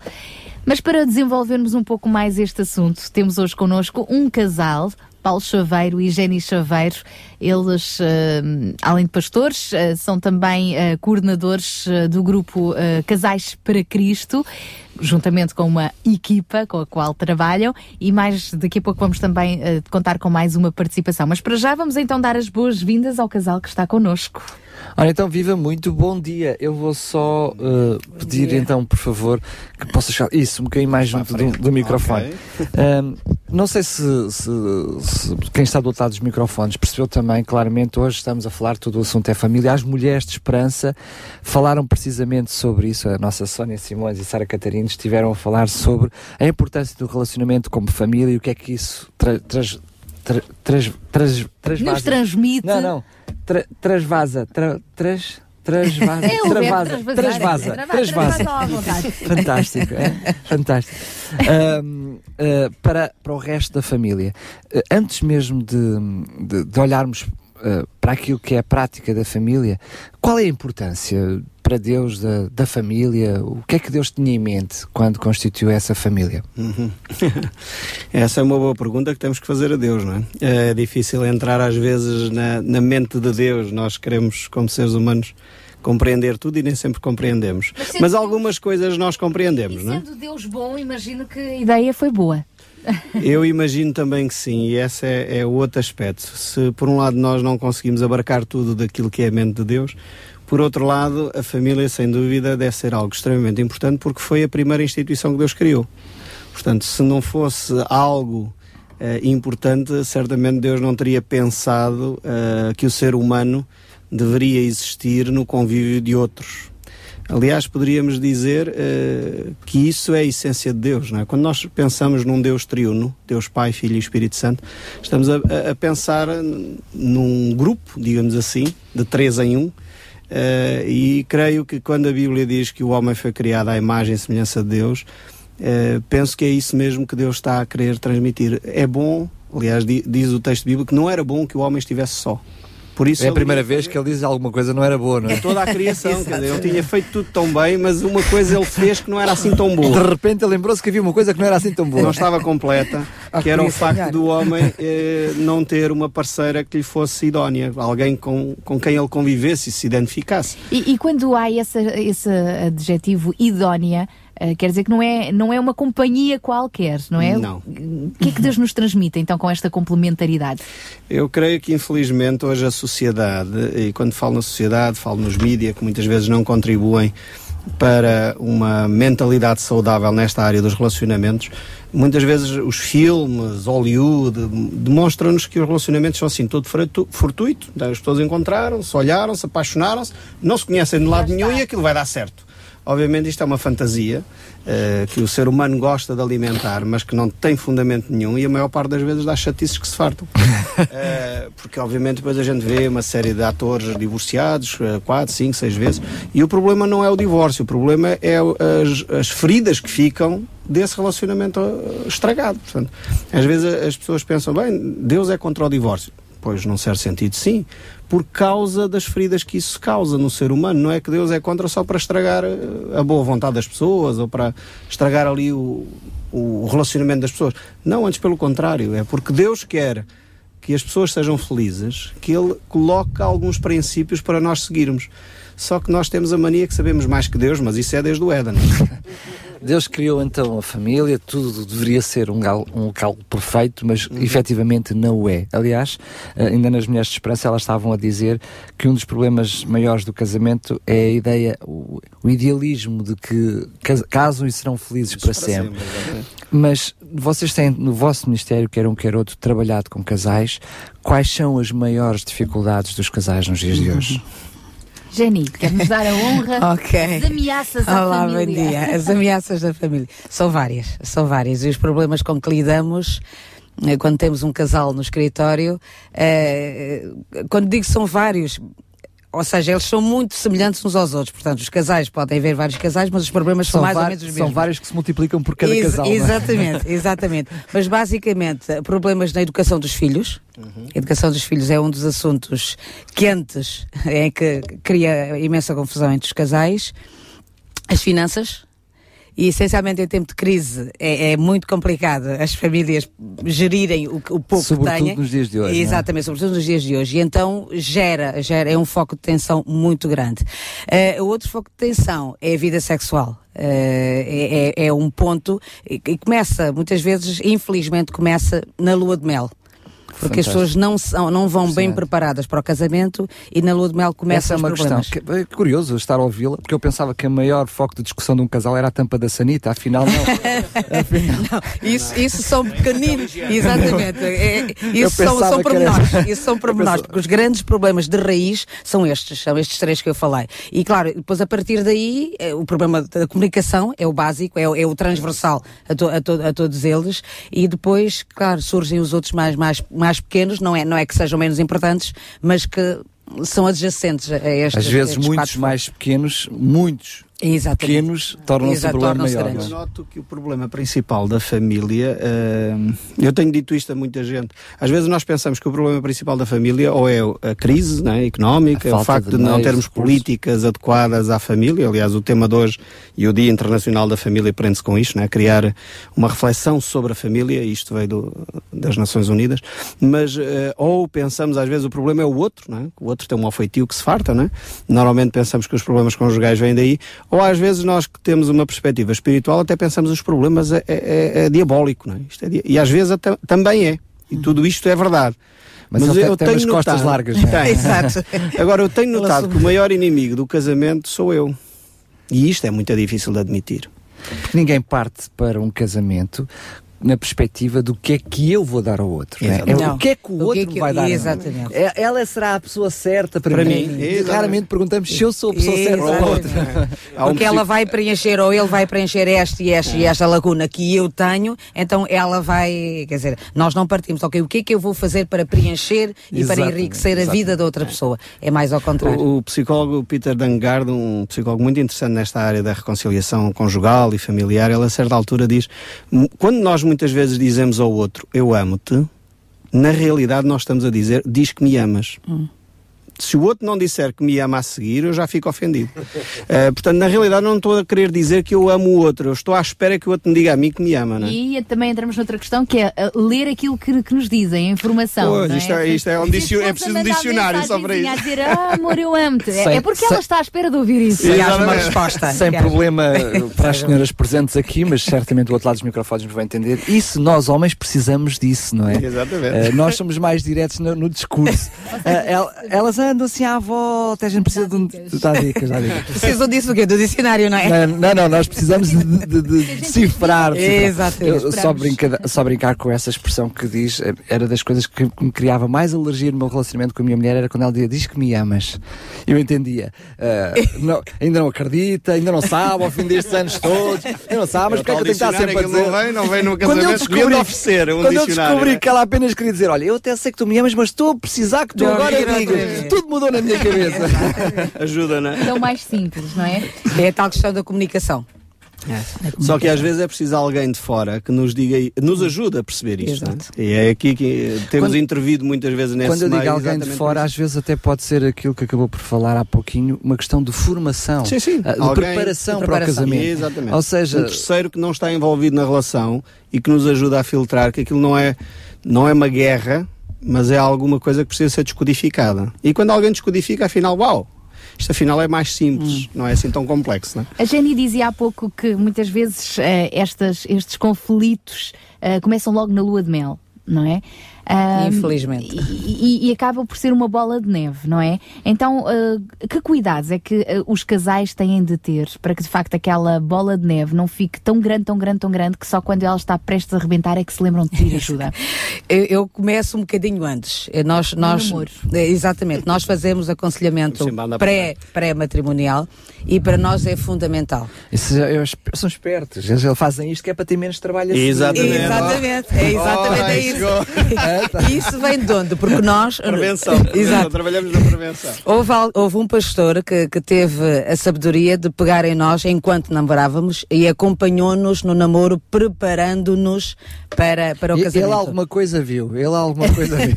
Não, que nós éramos difíceis. Eu acho que ele também recebeu. Ele também recebeu e fez o mesmo que recebeu e nós também, e com a graça de Deus, recebemos. Sim, eu estou a brincar, nosso- Jenny. Claro, claro, é importante deixar isto para os outros. Isto é algo que todos deveriam Exatamente, passar por. é, não é uma exatamente. questão para aqueles que estão com mais ou menos dificuldade. Exato. Era algo que nenhum casal se deveria permitir entrar num relacionamento, entrar num casamento sem se preparar, antes. não é? Alguém, um casal mais eh, idóneo, lá está, idóneo, para os Sim, sim, sim. acompanhares nesse Quando eu digo idóneo, eu digo algum- com alguma formação, porque isto às e, vezes e da começa, idoneidade. e começa logo na altura do namoro. Daí nós aconselharmos os jovens não comecem muito cedo, porque depois é um namoro prolongado de 6, 7, 8 anos e que às vezes não estando, eh, não sendo acompanhado, pode dar mais problemas. Mas quando o casal começa a namorar, é acompanhado por alguém que vai dando algumas orientações, às vezes é só conversar conversar.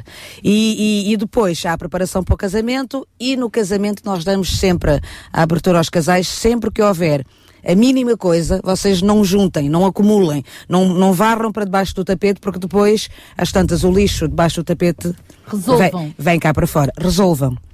Conversem com alguém. Eh, Às vezes um casal da mesma idade não precisa de ser aquela coisa do pastor ou uma coisa assim, ou um psicólogo, ou um conselheiro, ou um terapeuta família. Não, às vezes um outro casal que está ao lado, que também é idóneo, para ajudar, para conversar, para aconselhar. E muitas vezes os casais, ao conversarem com alguém, chegam à conclusão: é pá, afinal, este problema que nós temos não é só, não somos só nós que temos, outros também têm e resolveram-no assim ou fizeram assado. aí, aí tenho uma conseguem. preocupação que torna pública, que é, uh, é quase como de médicos e de loucos todos temos Todos um temos pouco. é? E sobretudo nas questões da família, uh, existem duas realidades. A primeira é quando qualquer Qualquer família ao meu lado pode ser minha conselheira, quando muitas vezes por detrás essa família nem sequer sabe gerir a ela própria. E por outro lado, uma dependência que uh, não preparados por pessoas devidamente, e quando eu digo idóneas, estou a falar preparadas elas também, ou seja, com algum tipo de formação nessa área, pode causar alguma dependência por Exato. parte dos casais, na mínima coisa estão a bater à porta da um, estão à porta. claro, a, claro. a vida que devia ser algo privado do casal é exposto porque o casal não sabe viver por si, por si só. Ou seja, eu como casal de namorados, digamos assim, devo procurar ajuda, mas devo ter a certeza absoluta a quem estou a procurar Exatamente, ajuda, não é? sim, ou sim, seja, exatamente. por dizer, oh, o pastor, ou não sei o quê, eh, pode até ser o pastor, que normalmente, supostamente no seu ministério está mais Sim, sim, preparado sim, para fazer isso, Mas exato. temos que ter cuidado com isso, não é? Mas se me permita, eh, Força. há aqui dois ou três aspectos interessantes. Eh, primeiro, eh, ainda há pouco a Sara Catarina falava exatamente do papel das pessoas mais idosas. Ela estava a falar isso no, no programa anterior. E isso é, é muito interessante porque é a própria Bíblia que dá este conselho. Estais anciãos, é? Exatamente, com experiência. Com mais experiência. Agora, há aqui, eh, penso eu, vários níveis. O primeiro nível é aquele nível, se nós tivermos de facto amigos de confiança e, e isto, as amizades, eh, mesmo no círculo cristão, a Bíblia desafia-nos a amar a todos, obviamente, isto é um princípio cristão. Mas eh, também temos que dizer que a intimidade e a empatia que nós temos é diferenciada uns dos outros. Nós não conseguimos ser amigos íntimos de toda a gente. Com certeza. Morríamos emocionalmente. é? Eh, agora, é bom que cada casal tenha um casal íntimo, amigo. E ele não tem que ser especialista em terapia familiar ou em aconselhamento. Na maioria dos problemas resolvem-se com amigos íntimos. O problema é que já não temos amigos íntimos. Começa por aqui. Se nós conseguíssemos ter amigos em quem nós conseguimos abrir o coração, e obviamente são os tais amigos idóneos, portanto teríamos que escolher bem os amigos, a maioria dos problemas conjugais resolvem-se por aí, porque resolvem-se ouvindo também como é que o outro ultrapassou as suas dificuldades. Mas ah, ah, não querendo contradizer, mas eu estou a lembrar-me, por exemplo, de dois ou três factos. Ahm, eu, a minha cunhada, por exemplo, teve bebê há pouquinho tempo. Assim que o bebê nasceu, toda a gente à volta dela, amigos íntimos, não íntimos e familiares, tinha opiniões Toda a sobre, gente opinou. sobre, sobre determinadas Como- coisas. como fazer, Como fazer e como não A- a- fazer. A, a desgraçada da minha, cunhada, da minha cunhada quase que entrou em depressão porque ela não sabia como agir. como agir. Toda a gente Exato, tinha uma exato, opinião e eram exatamente. contrárias. E, e na, no- à minha volta, onde eu vejo que realmente mais somos opinion makers, é no- na questão dos relacionamentos Exato. e das Uhum. vidas. Porque eu acho que como funciona no meu lar, também funciona nos outros.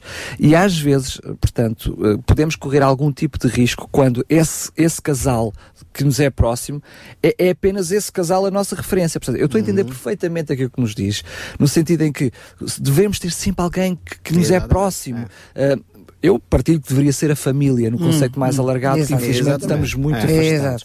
Agora, a família, amigos, todos eles são válidos. A questão é se nós olhamos para esse casal como referência. É a a, minha importa- preocupação. a importância de ser alguém em quem eu confio e que é íntimo.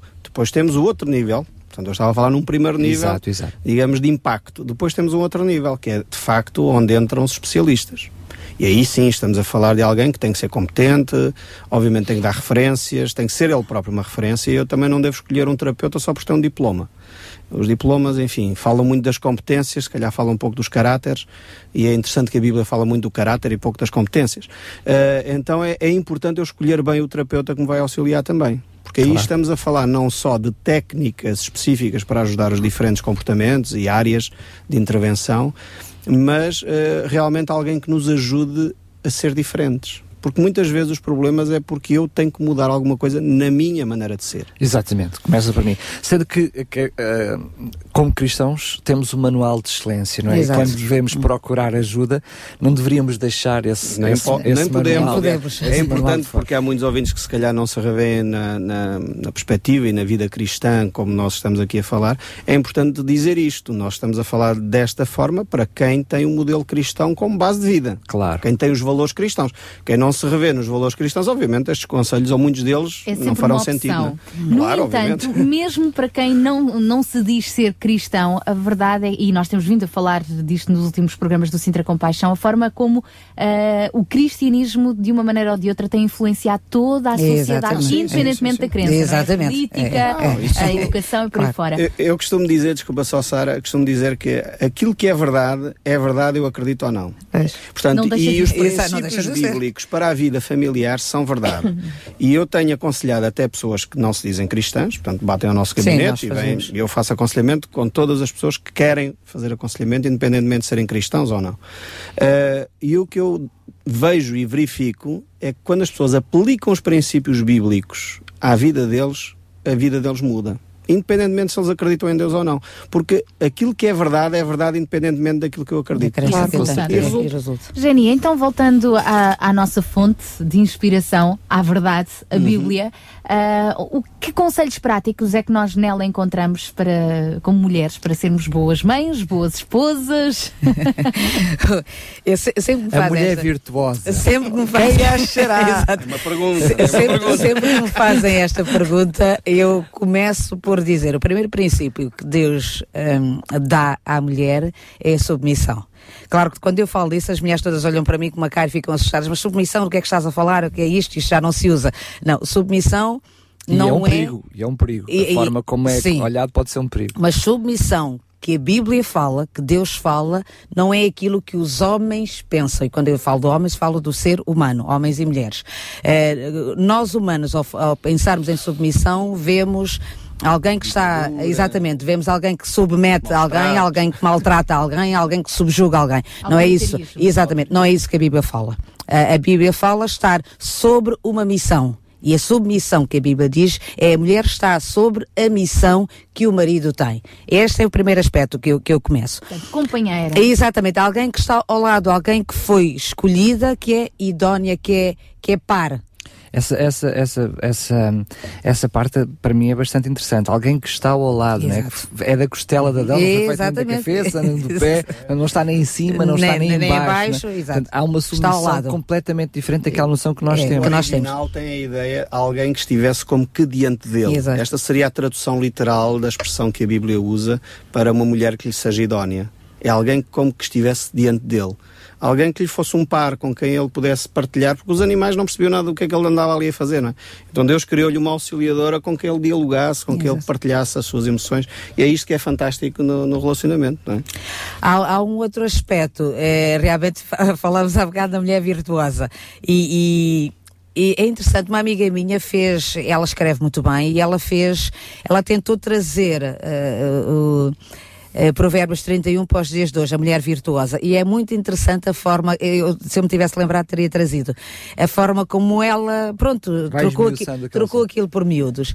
E quando olhamos para aquilo, realmente é, é uma mulher que é, pronto, é mãe, é, é esposa, é mãe, é profissional, é, é, ela trabalha. Gera os negócios. Exatamente, gera, ela trabalha, tra trabalha, trabalha fora, trabalha dentro e trabalha fora mas é alguém que faz as coisas com amor, não faz com peso. Muitas vezes é o que acontece hoje. As mulheres uh, são, são mães, são esposas, são profissionais, mas, mas é tudo feito com muito peso. Mas porque é extremamente pesado. Os, os nossos dias, os dias de hoje, as, as, mulheres não têm que ser só mulheres, têm que ser super mulheres, super mães, super esposas, mulheres super elásticas casa, coisa...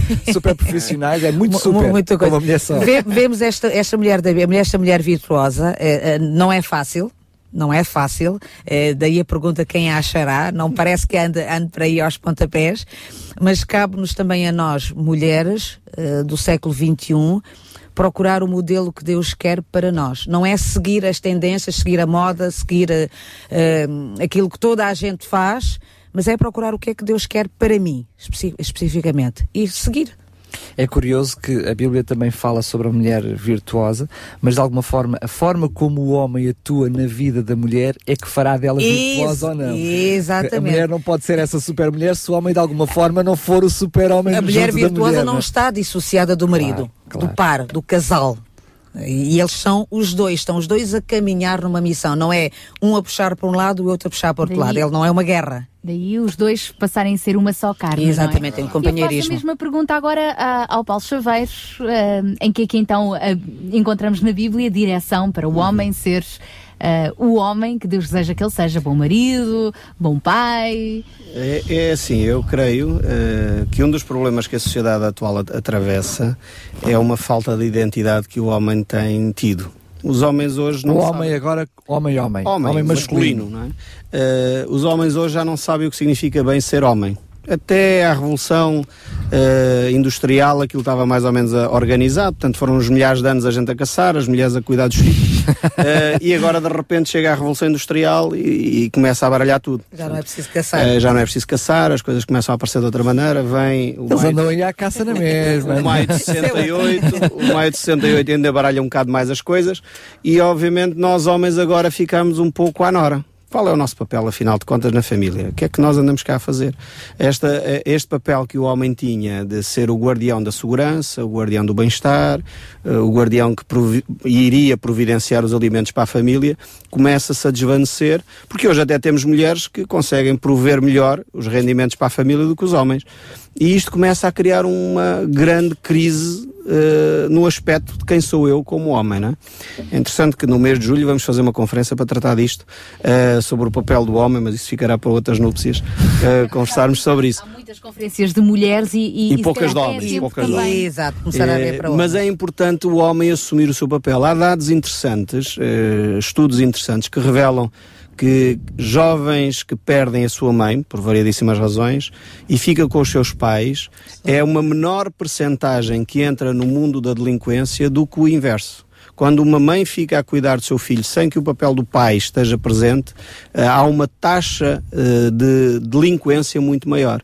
Então, Ou seja, em famílias monoparentais, uh, quando é a mulher que acaba por estar sozinha, é, é, tem, tem, dificuldades acrescidas, é, não é? Muito mais acrescidas. O papel do homem é forma, é quer queremos ou não, uh, o papel do homem continua a ter ainda um papel de, de autoridade, não de autoritário, sim, sim. mas de autoridade. Autoridade, segurança, o homem normalmente, normalmente, estamos a falar de Com certeza. coisas em geral, não é chapa 5, mas normalmente o homem é um pouco mais estável, ou pelo menos revela menos as suas emoções, o que não é necessariamente bom. Dizer, é não é necessariamente bom, porque depois morre de ataque cardíaco, mas pronto. Uh, mas cria essa estabilidade tão necessária à vida familiar, portanto.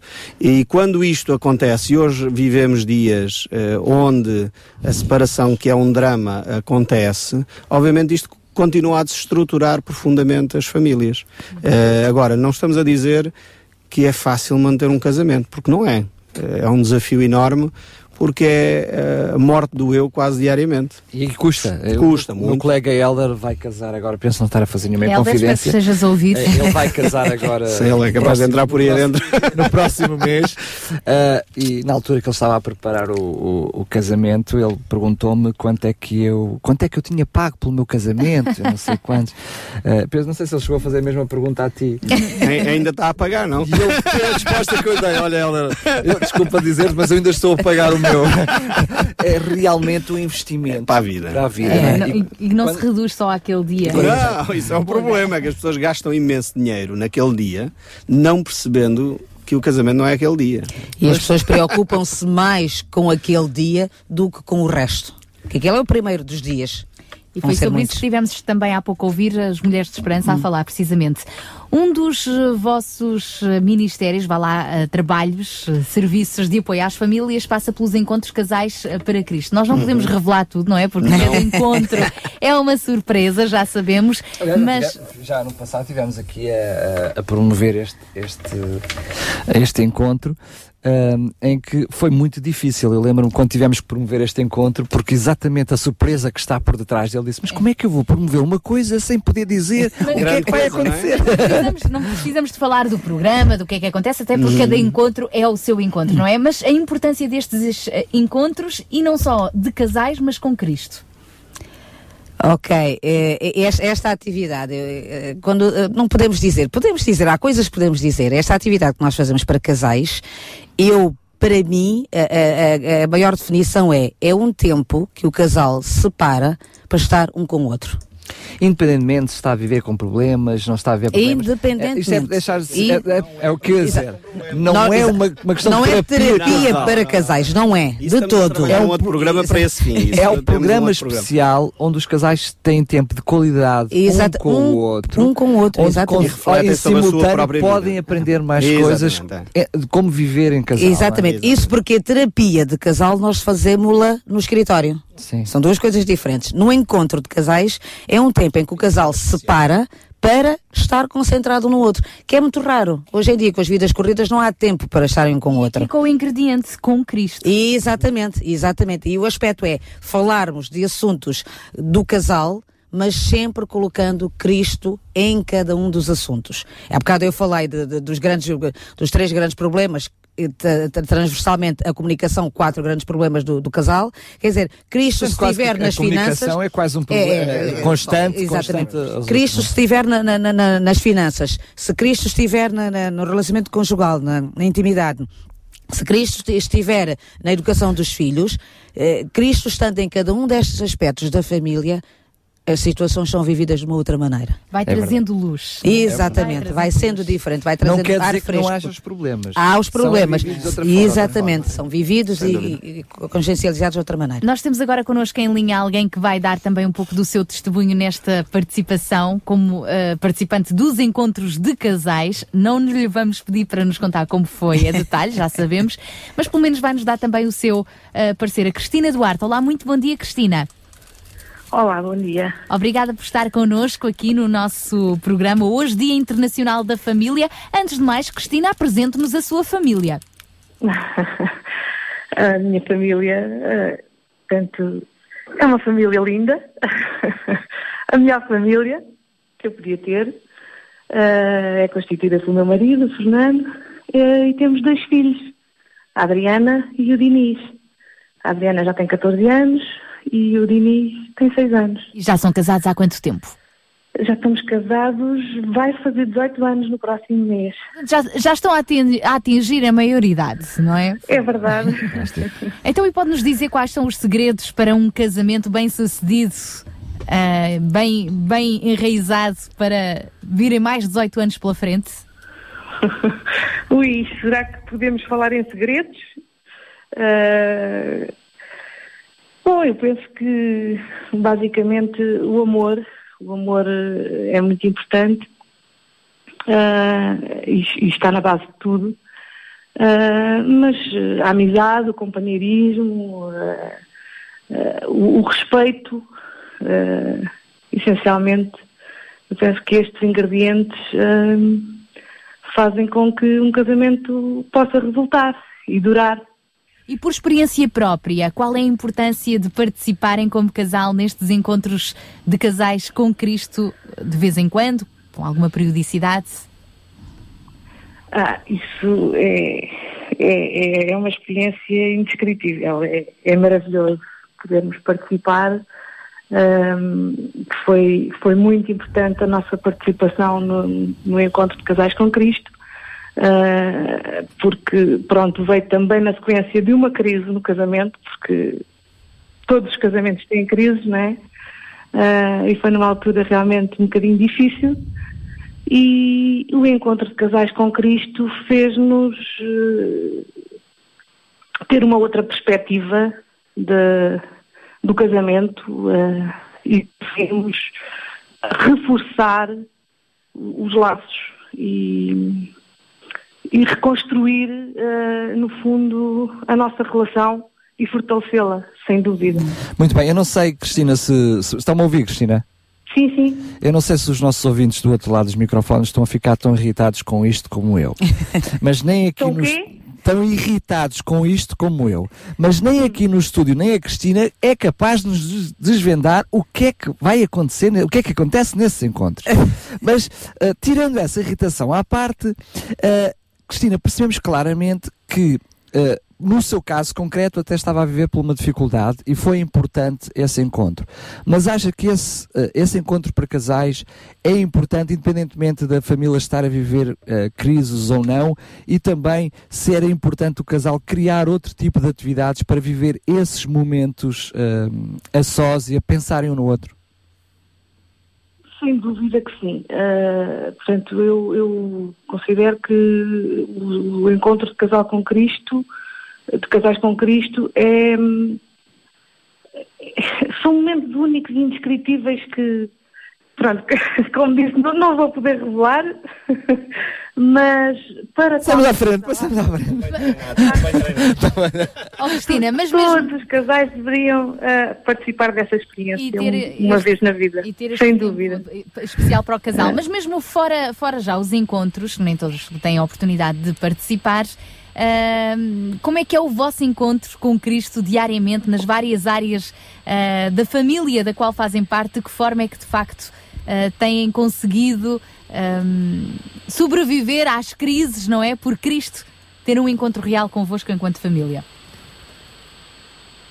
Eu estou com algumas dificuldades. Eu estava, eu estava a dizer, Cristina, é muito bom nos encontros quando vocês têm então estes retiros, não é? Especiais para vocês e toda aquela atmosfera espiritual, ah, o estarem juntos, mas pós-encontro, já fora do encontro, diariamente vocês continuam a ser casal, continuam a ser família e Cristo está presente na vossa vida. Qual é a diferença que de facto Cristo tem trazido para o vosso casamento, para a vossa família? Sem dúvida, forta- fortalece-nos, ah, ajuda-nos nas nossas escolhas no dia a dia, ahm, dá-nos um- uma perspectiva diferente, ah, mais consciente.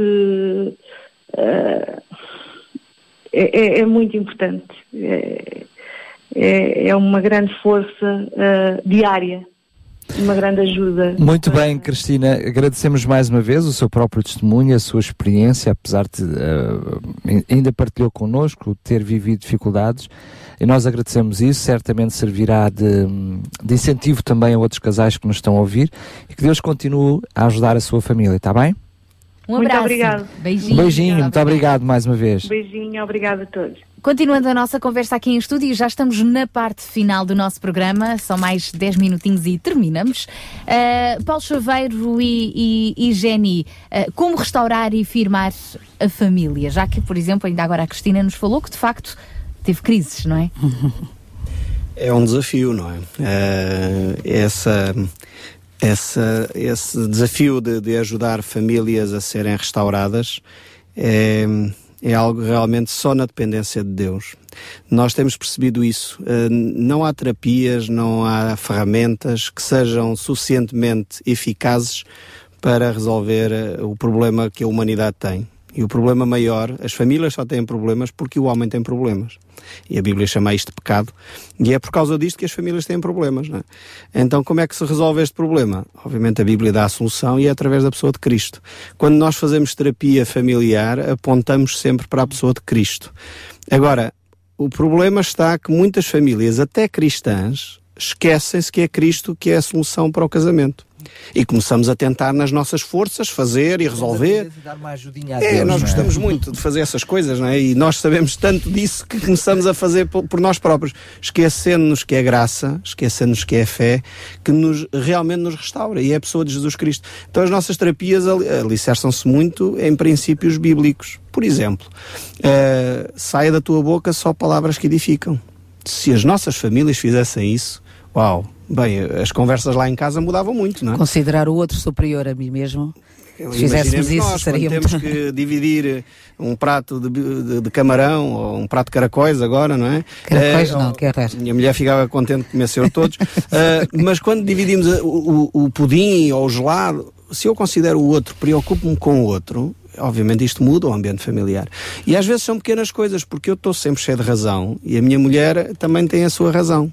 E depois casar estas razões é que é a grande dificuldade. Aqui entram os tais princípios bíblicos. Claro, sendo que as duas três no meio de uma discussão, eh, quando se perguntam, ah, mas que é começaram a discutir, não é? começaram a discutir porquê? Boa pergunta. É. Duas por três já é a tendência de eu fazer Exato. valer o meu ponto de vista, independentemente do Já que do que é que, qual é o assunto? Daí uma das coisinhas que a gente tenta ajudar os casais é identifica qual é o assunto que estão a discutir. E Isto não é uma- sai daí, não é? E não Epá, e discutam o assunto, não discutam Até o caráter, resolver. não discutam o- outras coisas. É sempre, é sempre a mesma Exatamente. coisa. E começamos É, com é, ataques é. em vez de resolver o assunto, não é? Então, Sendo que hum, eu penso que eh, a melhor, eh, a melhor resolução para um problema é evitar que eles aconteçam, n- sabendo logo dentro de mão que nem sempre isso será possível. sim, sim. Não há aqui. eh, Mas a grande vantagem é essa, é podemos voltar a Cristo. Hum. Podemos voltar e pedir perdão. Esta é outra, outro, entre aspas, segredo, que não é segredo nenhum, mas com uma grande dificuldade. Nós temos grande dificuldade em pedir perdão. E se a gente soubesse pedir perdão, muitos casamentos eram salvos. É verdade, é verdade. Daí que quando nós fazemos a preparação pré-matrimonial, nós tentamos que o casal identifique quais são os pontos fracos de cada um, eh, cada um deles identifica os seus pontos fracos, para que ao entrarem no relacionamento já saibam, ok, isto não tem a ver com o mal feitio dele ou dela, tem a ver comigo e eu preciso trabalhar isto com Cristo para que eu seja uma melhor pessoa no meu relacionamento. E a partir daí, quando cada um sabe o que é qual é a sua dificuldade, sabe melhor eh, estar sei se isso é um relacionamento. perigo, não é? Uma terapia para casais. Depois de ele saber todos os, os males que ela tem, eu começo a pensar duas vezes: "Hum, deixa lá ver, mas se calhar. E aí, se calhar, é melhor pensar duas vezes, não casar do que casar e fazer um mau o casamento. problema é que na mesma terapia eu também temos- vejo os meus. não é? Exatamente. Nós já claro. temos aconselhado alguns casais a não casar. Exato. Porque aquilo que a gente identifica vai ser um desafio bem gigantesco e infelizmente alguns temos razão. Eles teimam em casar e pouco tempo depois divorciam-se. Porque é, podíamos ter evitado algum sofrimento entretanto. Mas é necessário que a pessoa tenha um bom conhecimento de si próprio e do outro. Claro. E, e isto é, é o que as pessoas normalmente não fazem antes de casar. Mas é uma altura em que até hoje Gira Popular diz que estamos cegos, não é? É, seja, é- um- um- Daí nós ajudarmos a eles a abrirem os olhos antes e a fecharem depois. O Jaime Cam- o Jaime Cam dizia isso, não é? Primeira Abre os olhos antes de casar, mas depois de casar fecha. a primeira Exatamente. coisa que vocês fazem é oferecer uns óculos Os óculos bons melhor. que ampliem para ver melhor. Nós estamos mesmo a terminar. Uh, últimas palavras, mensagem de esperança para as mulheres que nos estão a ouvir. Eh, o casamento não é fácil, mas é algo que Deus planeou e Deus tem coisas positivas para ti como mulher, para mim como mulher. Deus quer que nós façamos a nossa parte, que Ele vai fazer a parte dele. Quando nós dependermos de Deus, Deus ajuda-nos. Amém. Eu não tenho uma palavra de esperança, tenho um desafio para os homens. Acho que os homens têm que assumir corajosamente o seu papel, porque não se podem demitir do papel de pais e de maridos.